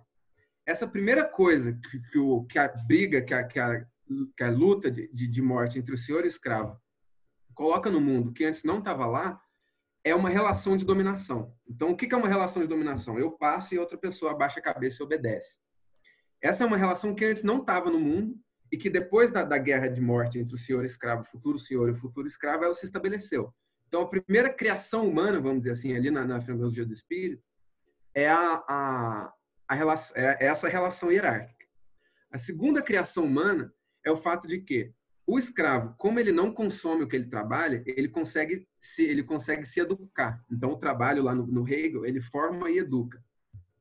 E parece que a leitura do Mesaros ela vai mais pela via da, do trabalho como formação e educação. É doido que o hábito ele funciona nessa, nessa, ele funciona como uma espécie de conformação entre essas duas coisas.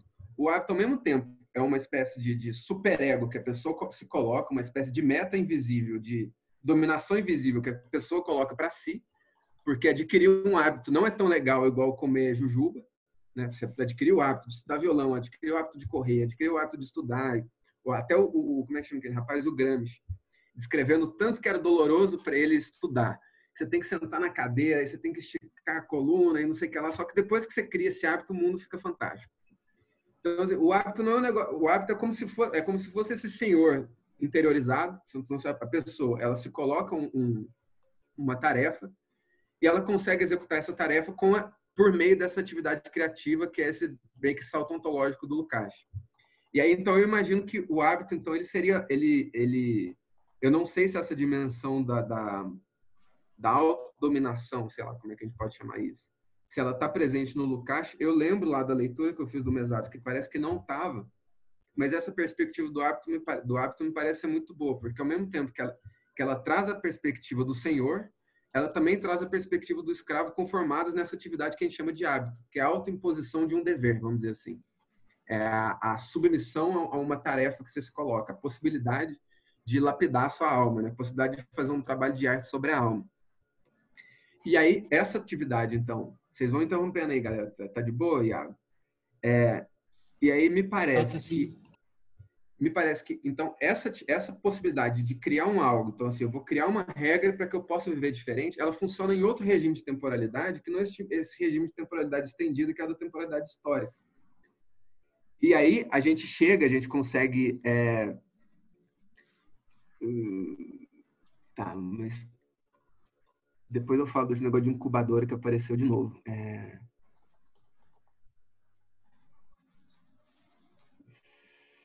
Tá, e aí a gente consegue chegar mais ou menos, talvez, na, na proposta do, do, disso que está sendo discutido aqui, que é o SEI. Parece que o SEI, então, ele funcionaria muito mais numa, numa chave de temporalidade. É... Não tem, não, Vanessa. Isso aqui foi tudo invenção minha. Foi o jeito que eu criei. É isso que eu... Então, então vamos falar do sei e vamos falar da maisonância. Então, galera, vocês podem ver aqui que toda essa falação minha aqui foi uma grande injeção de linguiça, porque eu já tinha lido esse livro do, do, do, do da Malabu sobre o hábito. Então, em vez de eu, de, eu, de eu comentar a nota dessa pessoa aqui, a partir da chave que a pessoa supôs, que foi o que foi que foi o Agamben, eu peguei e usei um negócio que eu já tinha entendido. Então, assim, eu consegui organizar essas, essas notas aqui por um negócio que me era mais familiar do que o que a pessoa colocou na, na nota, que foi o Agamben. E... Pô, Felipe, posso Você criou uma hermenêutica sua, então. Bizarro. É, você faz, você faz uma hermenêutica sua sobre o conteúdo que já estava disposto lá. Posso fazer uma conexão também aí meio, meio esquisita que me veio à cabeça aí? Eu é. Tava e que essas semanas eu tava, tive uma discussão lá com, com os colegas se o que fizeram na, na China pode ser chamado ou não de filosofia. Aí eu comecei a ler umas coisas de confucionismo. E aí, tipo, tem umas pegadas que até tem muito a ver com essa coisa de ética, porque eles discutem nessa nova literatura aí que são, são muitos americanos e ingleses escrevendo sobre filosofia chinesa, né? Então eles falam, tentam fazer uma tradução das coisas aí. Aí eles falam que o confucionismo tinha uma ética da virtude também, e que é uma ética muito baseada nessa coisa de hábitos, né? Que ele ele meio que fala assim, os rituais que a gente fazia aqui na China são todos vazios, porque é, tem uma coisa na, no confucionismo meio, sei lá, meio ateia assim. Eles não, não têm muito essa ideia de um grande princípio. Mas ele fala, mas é, isso não importa. A gente tem que seguir esses hábitos, e ele tem um conceito lá de rituais e tal. A gente tem que seguir esses hábitos e criar esses rituais porque conforme a gente vai repetindo eles infinitamente, a gente vai colocando eles para dentro e assim a gente cria harmonia social. Então, sei lá, uhum. fiz sim. essa conexão. Não, não sim, sim, perfeito. É, é, esse é um negócio que, assim, eu, eu, não, eu vou só dar uma opinião de oreiada, assim. Eu não conheço praticamente nada. Mas é doido ver como que o, o, o, o, o povo chinês e o povo japonês, assim, esse povo mais oriental, eles têm uma, uma, uma disciplina que é, que é foda, assim, né? Não toda, toda faculdade tem um japonês bom de matemática, né? Toda, toda, sabe? Porque os caras são bons, os caras têm um espírito de disciplina que aí só que aí tem que pensar. Então os caras têm um espírito de disciplina que é muito forte. A pergunta é se esse espírito de, de disciplina ele ele ele não esbarra em determinado momento com a, com a supressão da liberdade. E, e aí essa, essa é o, o, o, o, contraponto do hábito, né? Se, assim, no caso, assim, vamos pegar esse, primeiro, esse exemplo do, da, da, liberdade moderna. Né? A liberdade moderna é a liberdade que vai te trazer um contato com o novo, um contato com o excessivo. Só que você não tem obrigação nenhuma, às vezes vai fazer com que você sempre fique ali, é, sei lá, bebendo pra caramba, usando droga, ou indo embalada, ou jogando LOL, esses tipos de comportamentos viciosos. Então, esse tipo de liberdade que você tinha, ela vai acabar convergindo. Então, o negativo dessa liberdade, você poder fazer tudo que você quiser, é que ela vai te convergir para certas práticas viciantes, viciosas, certas práticas não virtuosas.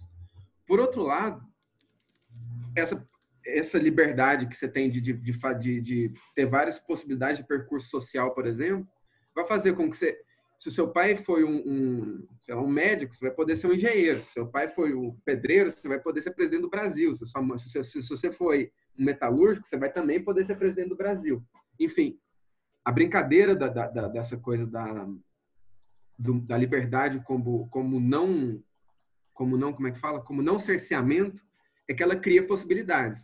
O problema, da, o problema dela é que, em vez dela criar possibilidades, eventualmente ela cria certos vícios, certos comportamentos viciosos. O, o, a questão do hábito aqui agora é que uma pessoa que é muito submissa, por exemplo, uma pessoa que aceita muito bem essas regras, em vez dela, dela aprender novas coisas, talvez ela fique antes presa num cotidiano, numa espécie de. Ah, o, o negócio é que quando a pessoa fica. É, o, o negativo, então, do, do, de uma pessoa que é, que é submissa, que consegue se, se impor hábitos, é que talvez ela saia de um regime de criação de novas práticas, de criação de novas formas de vida. Então, toda brincadeira seria é, fazer com que esse regime de regras, então, não fosse um negócio imposto. É, é, importante que se aprenda o hábito, vamos dizer assim, é importante que a gente consiga criar um coletivo que cria suas próprias regras, é importante que você consiga se estabelecer tarefas, mas é, é, a coisa fica problemática quando, é, quando esse estabelecimento de tarefas ele se torna uma coisa exterior, quando ele se torna uma coisa, vamos dizer, imposta, quando ele cria, em vez de ser humanos criativos, cria ser humanos dóceis. E aí talvez esse, esse seja o, o, o, dilema desse regime de temporalidade um pouco mais encurtada do, do, do, do outro regime de temporalidade, que é o regime de temporalidade mais expandida, que tem a liberdade no excesso. A liberdade, a liberdade no excesso cria comportamentos viciosos, estou inventando aqui agora, e a liberdade no hábito cria ser humanos submissos.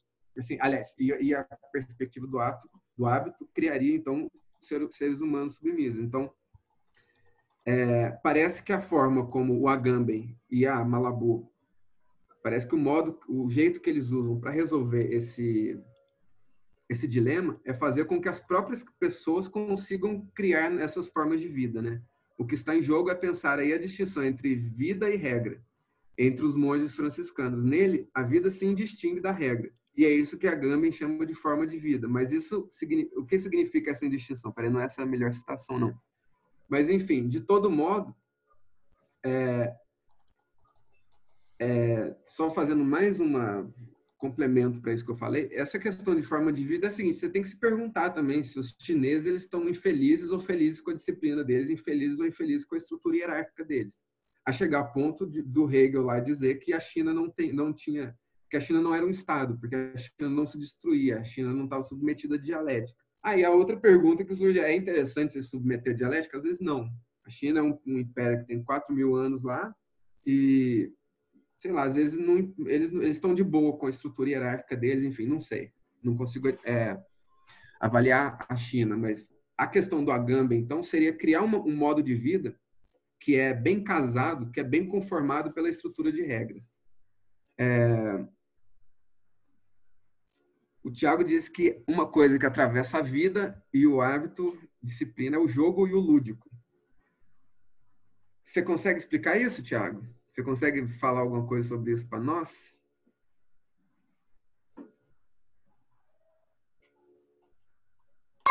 Rapaz, eu até conseguiria, mas o meu, meu filho fez cocô que eu vou limpar rapidinho, ó. Depois eu, eu E também vai, vai muito longe o papo. É, mas é porque eu, eu lembrei do, do Benjamin, Walter Benjamin, que tem, tem vários textos sobre o jogo e o lúdico que ele chama de semelhança não sensível.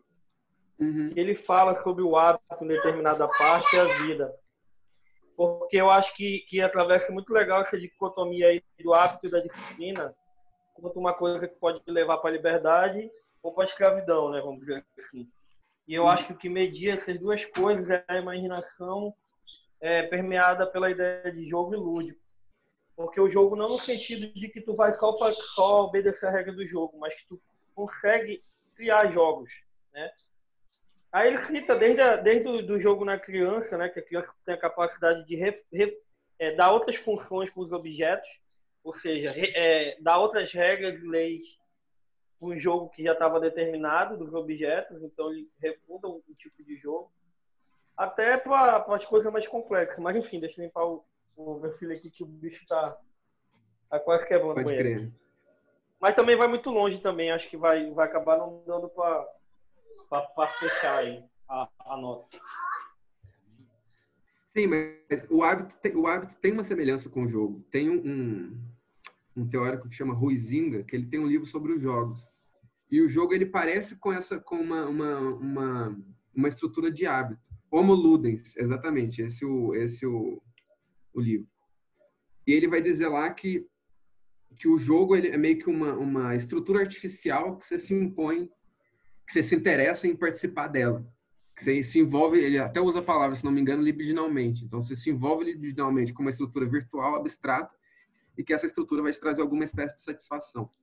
Então, nesse sentido, a gente encontra também uma aproximação entre hábito, regra e jogo, para funcionar dentro de um regime de temporalidade que não é mais esse regime de temporalidade de, alto, de grande escala, que é a temporalidade histórica. É, e aí, bom, assim eu acho que a gente consegue, é, talvez, é, dar uma espécie de, de, de esgotada nesse primeiro, nesse primeiro feixe de notas que tem mais a ver com o SEI. Então, na verdade, o SEI seria uma espécie de aposta numa, numa instituição, num jogo, num, num regime de hábitos, num regime de regras que criasse uma, uma forma de vida, né? que criasse um jeito de se comportar. É... E aí tem uma nota que a pessoa pergunta, essa ah, tem umas coisas que eu não consigo responder. Então essa aqui, uma curiosidade, o PC acabou? Não sei se, eu não sei por que, que o PC acabou. É, mas vamos lá, essa é do Latour. É, as, não, mentira, não é do Latour, não. Qual que é, gente? Só que mandou o PC acabou, manda, manda de novo para a próxima semana, pra, quem sabe. O PC acabou? É, anota ah, o PC, PC, ah, sim, PC sim, acabou. sim. É... Caramba, cadê a nota? Ah, essa aqui, desculpa. Aqui, a pessoa pergunta. É, as últimas reuniões confirmaram uma suspeita que eu já tinha há algum tempo. As elaborações teóricas de uma política da indiferença advêm fundamentalmente do campo da filosofia, certo? Não sei. Política da, indiferença advém só, só do campo da filosofia. Depois a gente vai, a gente pode tentar falar um pouco disso. Fiquei pensando se possuímos atualmente algum equivalente dessas construções teóricas no campo da sociologia ou da antropologia. Isso existe? eu não sei se isso existe, mas eu acho que a grande política da indiferença que a gente tem hoje é o dinheiro, é o capitalismo, né? É, é muito doido que quando vocês que, quando vocês forem dar uma olhada no, no, no, nos tipos de, de, de, teorias sobre intercâmbio social, é,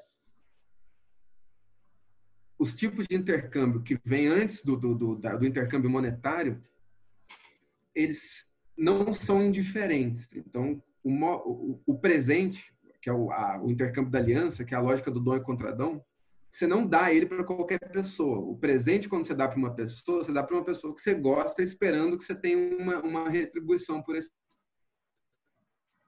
presente. Foi uma coisa estudada por um antropólogo chamado Marcel Mauss, um segundo modo de dizer assim é o intercâmbio que acontece por meio de autoridades, por, por um intercâmbio que as pessoas não estão no mesmo patamar, mas estão em patamares distintos. Por exemplo, Oi? Eu não sei se foi só para mim, mas deu uma travada e uma robotizada ah. na sua voz. É, deu para mim também. Assim, não, é, eu falei do primeiro tipo de intercâmbio, que é o intercâmbio de dom contra dom, que acontece uhum. com presente com presenteação e a pessoa devolve o presente. Um outro modo de intercâmbio acontece entre pessoas de hierarquias diferentes.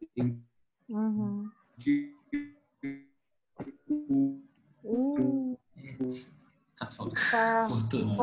Travou tudo. O que é dado é muito diferente do que é recebido. Travou tudo? Voltou? É, voltou. voltou. É. Você ainda tá no Marcelo Moço. Sim. Dom e contra Dom.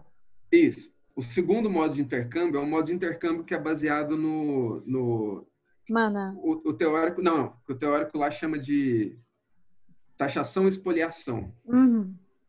Que vai ser o seguinte: quando você paga imposto para o Estado, o Estado é hierarquicamente superior a você. O Estado te deve proteção. Quando o soberano, se o soberano tem direito de, de ir lá e taxar os bens da pessoa a qual tá, a pessoa que está submetida a ele, o soberano, por outro lado, deve a essa pessoa uma proteção. Então, esse é um tipo de intercâmbio que acontece entre uma, entre uma estrutura em que a hierarquia é reconhecida. Então, você reconhece aquela pessoa que está te taxando como potente, como poderosa. Se a gente sente a pressão, a sei lá, eventualmente a gente sente a presença, a presença constrangedora, ostensiva da polícia. Só que no capitalismo tem uma, o, a troca monetária, ela tem uma pressuposição que é mais legal que essas outras duas. Que é o quê? A pessoa com quem você troca, ela é totalmente anônima. Então, assim, você não precisa saber a idade nem o gosto musical da caixa de super, da pessoa que trabalha no supermercado para você poder passar suas compras pelo mercado. Você não precisa nem saber da identidade do dono do mercado. O pintor que você chama na sua casa para pintar uma parede, você não precisa, não é necessário que você tenha uma relação de amizade, você não está tratando de presenteação ali. O dinheiro é um modo de, de conexão social em que aquele com quem você se conecta, ele é totalmente indiferente. É, é, no nível puramente técnico, no, nível puramente é, pragmático, instrumental, qualquer pessoa que saiba pintar casa, ela está disponível e tem horário para pintar sua casa, ela está disponível para pintar sua casa. Ela pinta, você paga e acabou. O vínculo se encerrou ali. Então, o capitalismo seria um tipo de, de, de, vinculação que é essencialmente indiferente. E aí, qual que é a intuição, então, dessa galera, tipo Badiou, tipo Agamben, que está falando assim, olha, vamos tentar estabelecer um conjunto de regras, para que as pessoas não tenham tanto que ficar assim vinculadas ali. Como é que a gente consegue é, talvez mudar a lógica do capital, mas sem precisar ficar voltando esse regime tribal, de eu ter que ficar presenteando todo mundo, de eu ter que ficar reconhecendo a figura do líder ou qualquer coisa do tipo. Esse monte de coisa, de experiências que parecem que não casam muito bem com a sociedade atual. E aí, não à toa, é, o, se vocês forem ver a ontologia do Badiou, a ontologia do múltiplo lá, ela parece, ela tem uma certa, um certo parentesco com o tipo de, de, de de, de, lógica da mercadoria, né? O múltiplo lá, que é a unidade ontológica do Badiou, ele é um negócio que é, ele, como é que fala? Ele tem uma diversidade imensa, ele, diversidade imensa. Ele é infinitamente qualificável, né? Do mesmo jeito que você tem o dinheiro, o dinheiro ele é infinitamente qualificável. O dinheiro ele pode se transformar em qualquer coisa. Você pode comprar de balinha a baleia, a ilha, a sexo, de novo? Então, acho que, é, acho que a cita tá. Então... Você pode comprar qualquer coisa com dinheiro. Então, tu... E aí, não à toa também, o Frederick diz. O quê? É, tem alguém, tem alguém te censurando aí, cara. Roubou de novo. Ah, sim. É... Bom, e aí o, o Jameson vai dizer lá nesse livro Alegoria e Ideologia que, que meio que como se a, metafísica do nosso tempo, a ontologia do nosso tempo tem um nome, e o nome dessa ontologia é capital. Então, toda, qualquer elaboração ontológica de fundamento, ela vai ter algum parentesco com esse negócio que a gente chama de capital. A intuição, que me parece, então, para juntar tudo agora e fechar de fato essa, esse feixe de notas gigante, é... o que, que é mesmo? Ah, é é, é, em vez de você, de você, fazer um regime de intercâmbio, um regime de, de, de, de, respeito, qualquer coisa desse tipo, você tem que criar um regime de regras que seja tão efetivo quanto o regime, o regime natural, o regime desse Naturkeit aí do, do Marx, desse, desse tipo de disseminação natural do Marx, Só que você tem que tentar meio que arquiteturar ou, ou, ou, regrar essa, essa disseminação do capital, você tem que tentar re, re regrar essa, essa disseminação do capital. Você tem que tentar conseguir colocar um regime de regras, um, um regime de jogo, um regime de hábito que consiga, de certa maneira, é, competir com o regime do capital, só que sem que você, só que sem que você tenha necessidade de voltar a essa coisa do, do, somos todos irmãos, ninguém solta a mão de ninguém, a gente se ama, respeita a autoridade, que é um, um regime de regras mais tradicionalista e tal. Então, o, o, essa proposta do Agamben, essa proposta de fazer novas formas de vida, seria mais ou menos uma maneira de, de colocar novas regras do jogo sem, sem, sem, sem ir, ir de encontro, sem bater de frente, sem, como é que fala, é, contrapor forçosamente, né, sem obrigar que o jogo sem como é que fala, obrigar que as pessoas deixem de ser capitalistas ou qualquer coisa, deixem de, de, de adquirir essas boas coisas do capitalismo que, é que aliás, que para uma sociedade complexa, né, uma sociedade de 7 bilhões de pessoas, não adianta, não tem como você ter um regime de vida tribal. Não tem como você ter um regime de vida baseado na, na no reconhecimento estrito de autoridade. É necessário que você tenha essa. Só, só é possível um regime de trocas que domine o mundo quando esse regime consegue indiferenciar-nos todos. E esse regime que consegue nos indiferenciar-nos todos, ele chama capitalismo. Então, a vantagem do capitalismo é que ele liga o mundo, ele transforma o mundo num globo. A desvantagem do capitalismo é que esse negócio vai acabar com o globo. Então, aí o ideal seria o quê? Tentar criar regras para conter essa autodestruição. E essas regras não poderiam voltar para esse sistema de, de, de, intercâmbio, de relação que seria de, baseado na diferença entre as pessoas. Teria que manter esse princípio da indiferença. Então, ai, aí eu acho que eu terminei de fazer esse. esse e aí, para voltar para o C, agora a aposta do C seria mais ou menos esse bagulho. Seria tentar criar uma, uma nova regra do jogo, para esse negócio que a gente chama de capital, mas sem ter que cair em regimes, em regimes, vamos dizer assim, arcaicos. Seria que aí tem esse negócio do paradoxo do caroneiro, todo esse negócio de regra do SEI, papapá, de, de ligar para dinheiro, todos esses problemas que a gente trata aqui dentro, eles seriam uma espécie de, de, de tentativa de, de forçando a barra, que eu não sei se é exatamente isso, não sei se alguém vai me bater depois, mas de não jogar o, bebê com a água fora, né? com a água do banho fora, né? Você pegar alguma coisa desse regime de, de indistinção do capital e tirar o, você conseguir separar o joio do trigo dentro desse negócio que a gente chama de capitalismo, né? Você conseguiu usar o dinheiro para o bem, vamos dizer assim, alguma coisa nesse sentido. E aí, é, o que que a gente faz então para conseguir criar esse regime de regras que que às quais a gente deseja se submeter para que a gente crie um novo, uma, uma nova forma de vida? Esse regime de regras, ele naturalmente ele tem que ser coletivo. Do contrário, é, ele vai ter que ser um hábito criado coletivamente, vai, vai ter que ser uma forma de vida criada com algum desejo de se alçar à coletividade. E o único modo desse desejo de se alçar à coletividade não se transformar num negócio meio meio crático, meio tipo, de autocrático, né? tipo, ou democrático, ou autocrático, ou uma imposição vinda de fora, é que as pessoas consigam criar essas regras coletivamente. Bravo. E aí a gente precisa do que o Badiou chama de reunião. Eu, fio, aí essa nota inteira aqui é uma nota muito. Então, voltando, de criar uma regra. Para criar uma regra. Pra gente. Voltei? Voltei? Voltei? Ou não? Voltei? Muito doido. Tá. tá muito doido isso aí. Tá.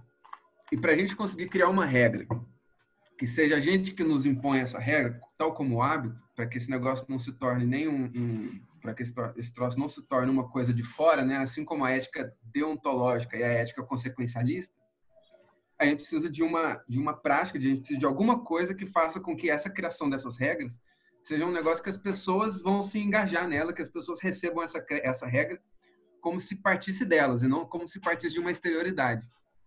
E para a gente criar essa regra junto, a gente precisa de fazer um negócio que o Badiou chama de reunião. Então, a reunião para o Badiou é a prática marxista por excelência. É a prática de... O que é reunião?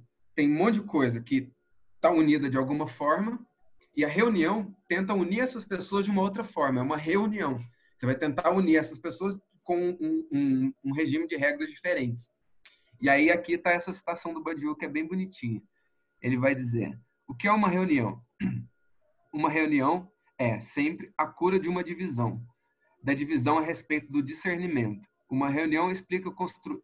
uma reunião implica construir uma unidade que não existe. Não consiste em assegurar a anuência das pessoas, independente de qualquer discussão. O que é anuência, gente? Acho que é tipo consentir. É concordância, é isso mesmo, concordância e aprovação.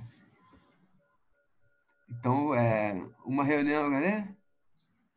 Não consiste em assegurar a concordância das pessoas, independente de qualquer discussão. Não faz nenhum sentido se reunir se todo mundo já está de acordo. Nesse caso, o secretário-geral é suficiente. Por isso que o, Alex não é suficiente, embora eu acho que ele seja. A reunião. Porque, para mim, o que o Alex falou vale. Eu, eu sou meio contra isso aqui. Mas tudo bem, a gente respeita o Badiou aqui nesse coletivo. É, a reunião é a alma da política organizada e é o lugar concreto de existência do marxismo. É do sentido é do sentido de classe tratado em diferentes e do sentido de classe, será? E do sentido de classe tratado em diferentes níveis. Assim, é do sentido de classe tratado em diferentes níveis que vamos tentar estabelecer um princípio comum, superando assim a divisão empírica do discernimento e alcançando proposições precisas concernentes à ação imediata o lugar de tudo isso deve ocorrer, o lugar onde tudo isso deve ocorrer é sempre numa reunião. Qualquer reunião é, então, a prova de uma figura de aliança entre subjetividades dissímiles, dado que consiste precisamente na orientação compartilhada entre essas subjetividades. Orientação esta que irá constituir uma nova, aliás, orientação esta que irá constituir uma nova força política na situação. A reunião é, portanto, o sentido vivo do próprio marxismo. Ele existe ali. Não existe no que está escrito nos livros, no passado histórico. O marxismo existe verdadeiramente no processo de uma reunião que pode ser pequena ou gigantesca. Isso depende das circunstâncias. Então, o que, que o Badiou está dizendo? É que nessa reunião que a gente vai conseguir criar essa nova forma de vida. Porque é uma nova forma de vida criada a partir de uma regra imposta pelo próprio coletivo, não uma regra que vem exteriormente como queria a, a ética deontológica ou a ética consequencialista. É, e aí, e aí como é que a gente separa esse mundo que a gente está tentando criar, esse mundo? Como é que um, uma galera separa um mundo que ele está tentando impor as regras de um mundo que vem de fora? E aí tem essa outra nota aqui que a pessoa fala assim: fiquei pensando esses dias no que o Badiou fala sobre pensar o próprio fracasso. É interessante como no Brasil temos uma dificuldade tremenda em fracassar, o que nos dificulta de constituir um saber possivelmente engendrado pelo fracasso. É como se toda possibilidade de fracasso fosse preventivamente interrompida. Enfim, estamos vivendo. Ah, não, não era isso aqui que eu queria colocar, não, mas já que eu coloquei, vamos ver o que, que sai disso aqui. Enfim, estaríamos vivendo uma espécie de contra-revolução sem revolução. É... Então, Olha que doido. Você tem uma série de, de, de, de,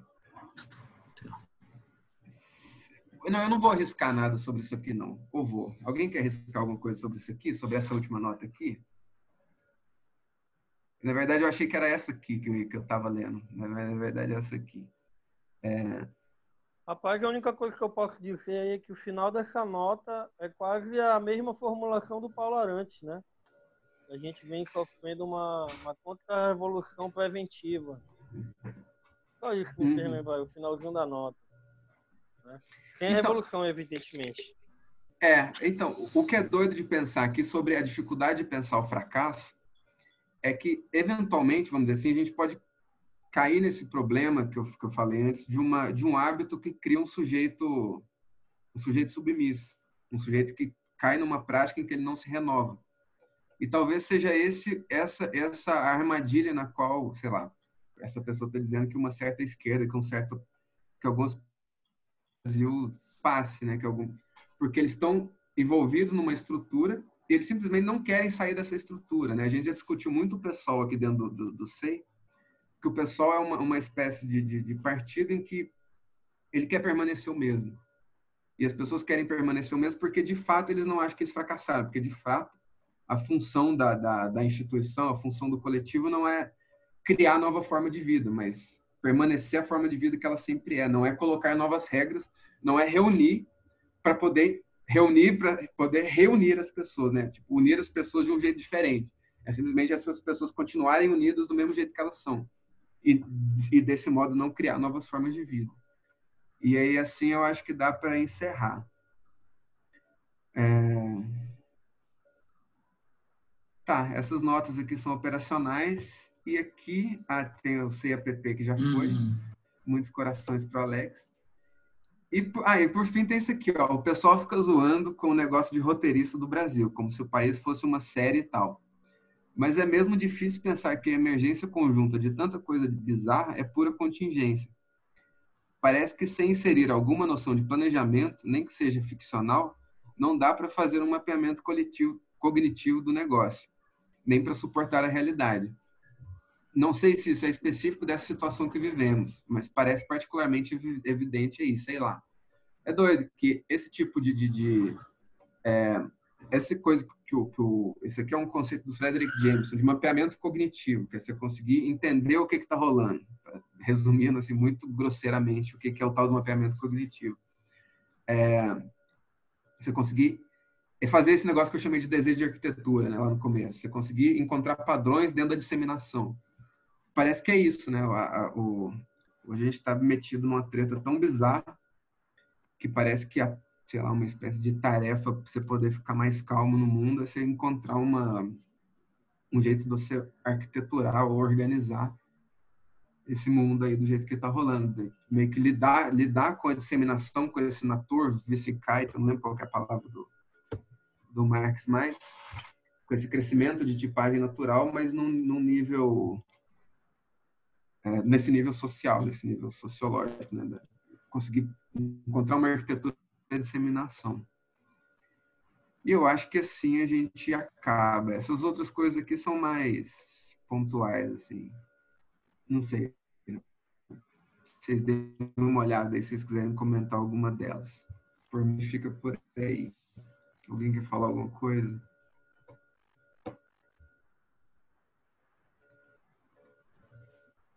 E só. Tá todo mundo acordado, tá todo mundo vivo aí.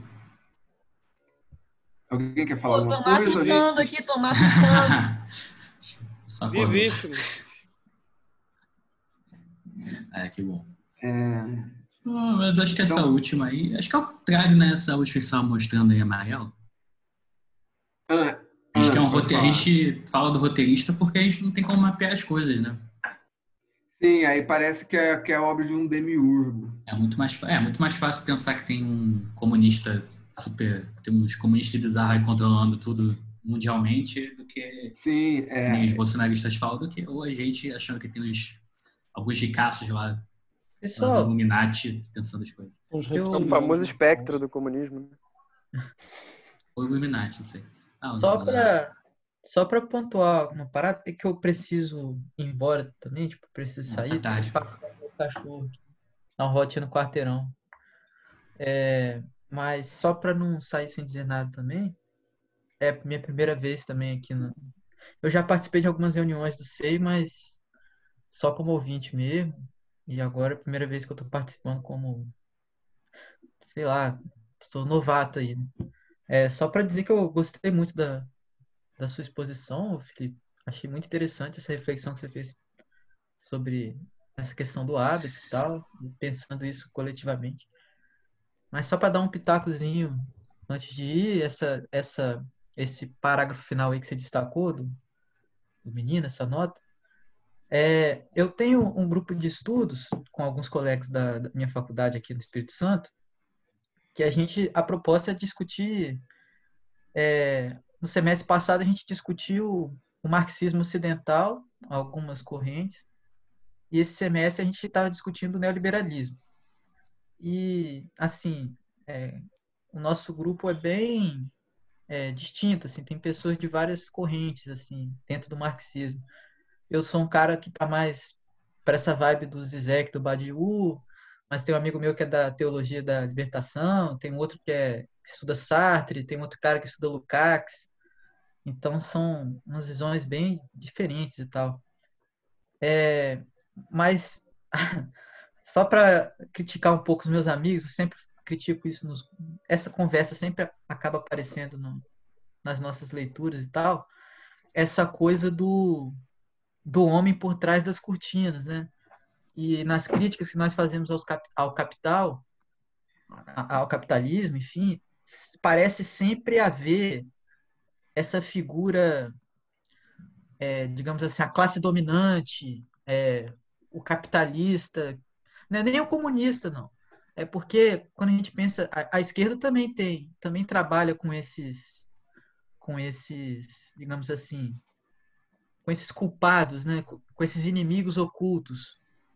É, que a gente não consegue definir porque esses inimigos são muitos, né? Eles, eles estão eles estão espalhados e, e assim, pelo menos na minha visão, não acredito que a maioria de vocês vai concordar comigo, é, esses inimigos eles não têm um plano específico, um programa racional é, que, digamos assim, o neoliberalismo está perseguindo, ou, é, enfim, as pessoas que estão no poder, não é que elas tenham um plano e elas estão executando esse, esse plano maquiavelicamente.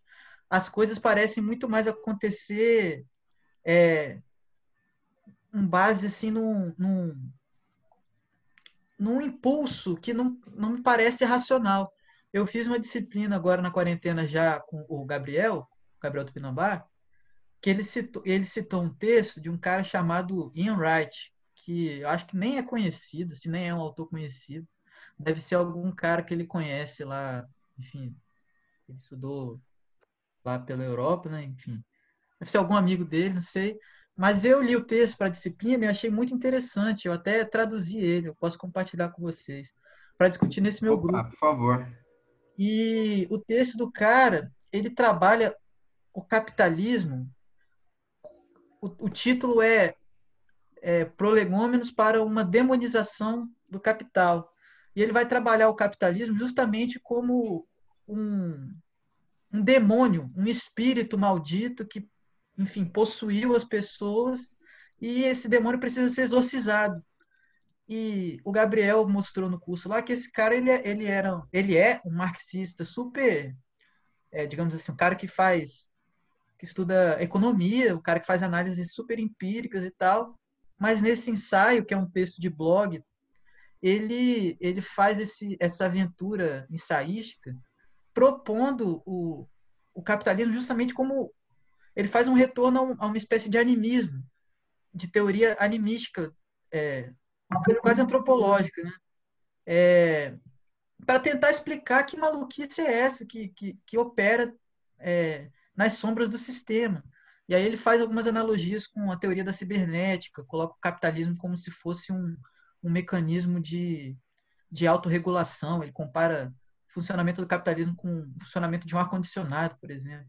É um texto muito interessante, mas que serve para a gente pensar como às vezes a gente também, como às vezes também as nossas análises também, também elas contêm um fundo de fantasia, no sentido de é, a metáfora da guerra ela é muito cara para nós da esquerda, né? Eu acho que é até uma fantasia de certa maneira necessária, mas a gente não pode se iludir tanto com ela no sentido de que beleza, nós temos um inimigo, o inimigo existe, a guerra existe, existe a luta de classe, mas é, a gente também não pode deixar de pensar a contradição no sentido de que, tipo assim, nem tudo é planejado, cara. Nem tudo. Existem coisas que são contingentes, existem coisas que não estão sob nosso controle. Né? Acho que a nota do cara, do cara aí, ela, de, de alguma maneira, ela, ela revela esse espírito, né? Como se a gente precisasse encontrar culpados ou encontrar justificativas planos racionais para explicar aquilo que está acontecendo, sendo que às vezes as coisas acontecem por, enfim. Doideira. é, mano. Não, mas isso aí que você colocou é perfeito, cara, muito perfeito. Assim, o Marx lá no Capital tem uma hora que ele fala assim: o capitalista ele é apenas capital encarnado. Então é como se o Marx falasse exatamente isso aí que está falando. Do, do, ele apenas tem ele está apenas sob, sob possessão demoníaca. O capitalista é apenas capital, capital encarnado.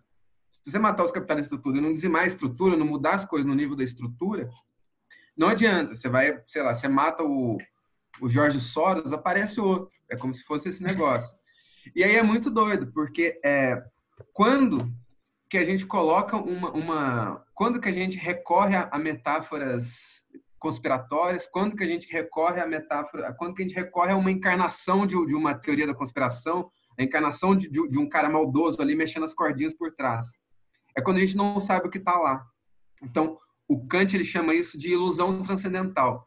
É como assim, a gente construiu todo o sistema do mundo, é, o mundo foi criado, a gente vê o mundo criado, a gente vive no mundo, tem os planetas e tal, só que a gente não sabe por que, que o mundo é desse jeito. Então a gente pega e constrói uma coisa para explicar por que, que o mundo é desse jeito. Pega e fala que então foi Deus que fez.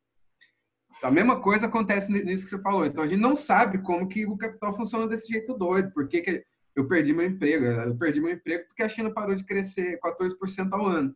Logo fiquei, o Brasil ficou desempregado porque não está importando mais soja na, na, na, na, velocidade que estava.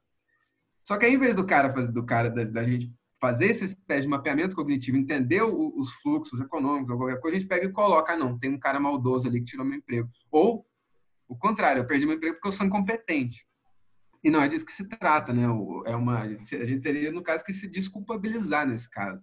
Né? A gente sempre, sempre, qualquer, qualquer construção, vamos dizer assim, é, alegórica, né? É, alegórica ou metafórica ou, ou como é que chama, conspiratória, ela existe para tampar um buraco que a gente não conseguiu explicar teoricamente, que a gente não conseguiu explicar simbolicamente. Aí a gente coloca a, a, a figura ali, né? Tanto que um, meio que uma a resposta do racismo, a resposta do, do, do, do da homofobia ou qualquer coisa, sempre funcionam como modos de explicar por que, que a gente está, no caso dos americanos, né, funcionam, funcionam como modos de explicar para eles por que, que eles estão na merda, por que, que os Estados Unidos não está voando assim, não está voando mais. Do mesmo jeito na Alemanha da época do nazismo, né? O judeu era uma figura que eles colocavam, que eles colocavam como teoria conspiratória, uma figura que eles, que eles usavam para tampar o buraco do fato de que assim eles estavam complexamente na merda, eles estavam na merda economicamente, é, na autoestima do país que tinha sido derrotado na guerra. Então, para não ter que lidar com esses problemas na dignidade em que eles aparecem,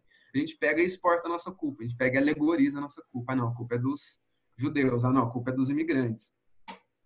E, e é doido que no mundo de hoje a gente precisa explicar o mundo quando a gente perdeu o emprego, quando a gente está na merda, né? Enquanto o Lula estava distribuindo dinheiro para rico e pobre, igual, um, igual o Silvio Santos, ele estava com 87% de aprovação, ninguém pensava, não tinha esse negócio de pensar o Brasil, a gente estava pensando uns problemas aqui, outros problemas ali, mas estava todo mundo de boa hora que vem a merda, aí, pô, agora a gente tem que pensar. Só que aí é meio que tarde demais, porque as pessoas não têm esse tempo estendido para pensar, para construir um mapeamento cognitivo bonitinho, para saber quais são as forças atuantes, para saber qual é a contradição, vá, vá, vá, vá. Ah, não, a culpa é do, da mamadeira de piroca, né? Então é um jeito de simplificar uma situação complexa, né? Então é, é como se a ideologia fosse, eu acho que o Zizek, se não coloca desse jeito, devia colocar o Zizek fala meio que a ideologia é uma, uma resposta ruim para um problema verdadeiro, né? É um jeito de se responder mal uma pergunta verdadeira, né? que seria que deveria ser respondido por outros meios. Mas muito massa isso aí que você colocou. E aí, galera, estão mais alguma coisa? Alguém quer falar mais alguma parada? Eu queria fazer um comentário rapidinho, mas eu acho que todo mundo está querendo ir embora, então vou tentar ser bem rápido. Não, não, comenta aí, comenta aí. É, Beleza. mais ou menos essa mesma questão aí que, que vocês estão falando, porque teve uma. É, eu tive uma, uma, reunião com um grupo de amigos uma vez que tá, todo mundo estava querendo discutir aquele livro Guerras Híbridas. Esqueci agora qual é o nome do autor. Mas que eu acho que, assim, é o exemplo de um negócio que tem feito sucesso ultimamente, que é, para mim, pura teoria da conspiração. Em que o cara vai, basicamente, estudar lá o caso da Ucrânia, estudar entre aspas, porque eu achei pô, um estudo muito mal feito. Mas o, o caso da Ucrânia e da Síria, e aí o cara é russo, e aí todo mundo sabe que a Rússia meteu uma mão naquela guerra, naquele conflito, mas ele basicamente vai dizer que a revolução popular não teve nada de popular, foi manipulação americana. E, e, que é um projeto de guerra híbrida dos Estados Unidos para conquistar os territórios em volta da Rússia e que ele faz isso com o mundo inteiro. E aí E aí o pessoal ficou uma discussão, pô, mas e aí junho de 2013, né? Eu acho que também foi manipulação dos Estados Unidos. Enfim, né? Que eu acho que esses casos de, porra, a gente não sabe explicar um negócio, a gente põe uma teoria conspiratória. E os Estados Unidos uhum. são o nosso vilão clássico, né, cara? É, é o, o vilão clássico do mundo, né? É. é. Enfim, só isso mesmo. Tranquilo. Não, é perfeito. Mais alguma coisa, rapaz? Acho que foi isso, né? Então, beleza, galera. Semana que vem a gente volta à nossa programação normal. Aquele abraço. Semana que vem não, semana que vem tem Ana. Ah, é. Então, então, semana que então, vem tem live vem... da Ana, rapaziada. Ó, viveu na União não, Soviética, não... imperdível. Isso. É verdade, a, a, nota fica normal para semana que vem e para outra? Ou vai, a gente acumula as notas mesmo? Ah, se mandar a nota vai ser lido na outra semana. Eu não vou cobrar a nota da. da semana da, que vem não da... cobra nota? Não, é a apresentação da Ana, a gente vai ver a apresentação da Ana, a gente não precisa cobrar a nota, não. Então, beleza. Ah, pessoal, valeu. aquele abraço pra vocês, beijão. Abraço. Valeu, galera. Valeu, gente. Valeu, Fio. Valeu, pessoal. Eu, fecha a gravação aí, Vitor. Claro, claro, pode deixar.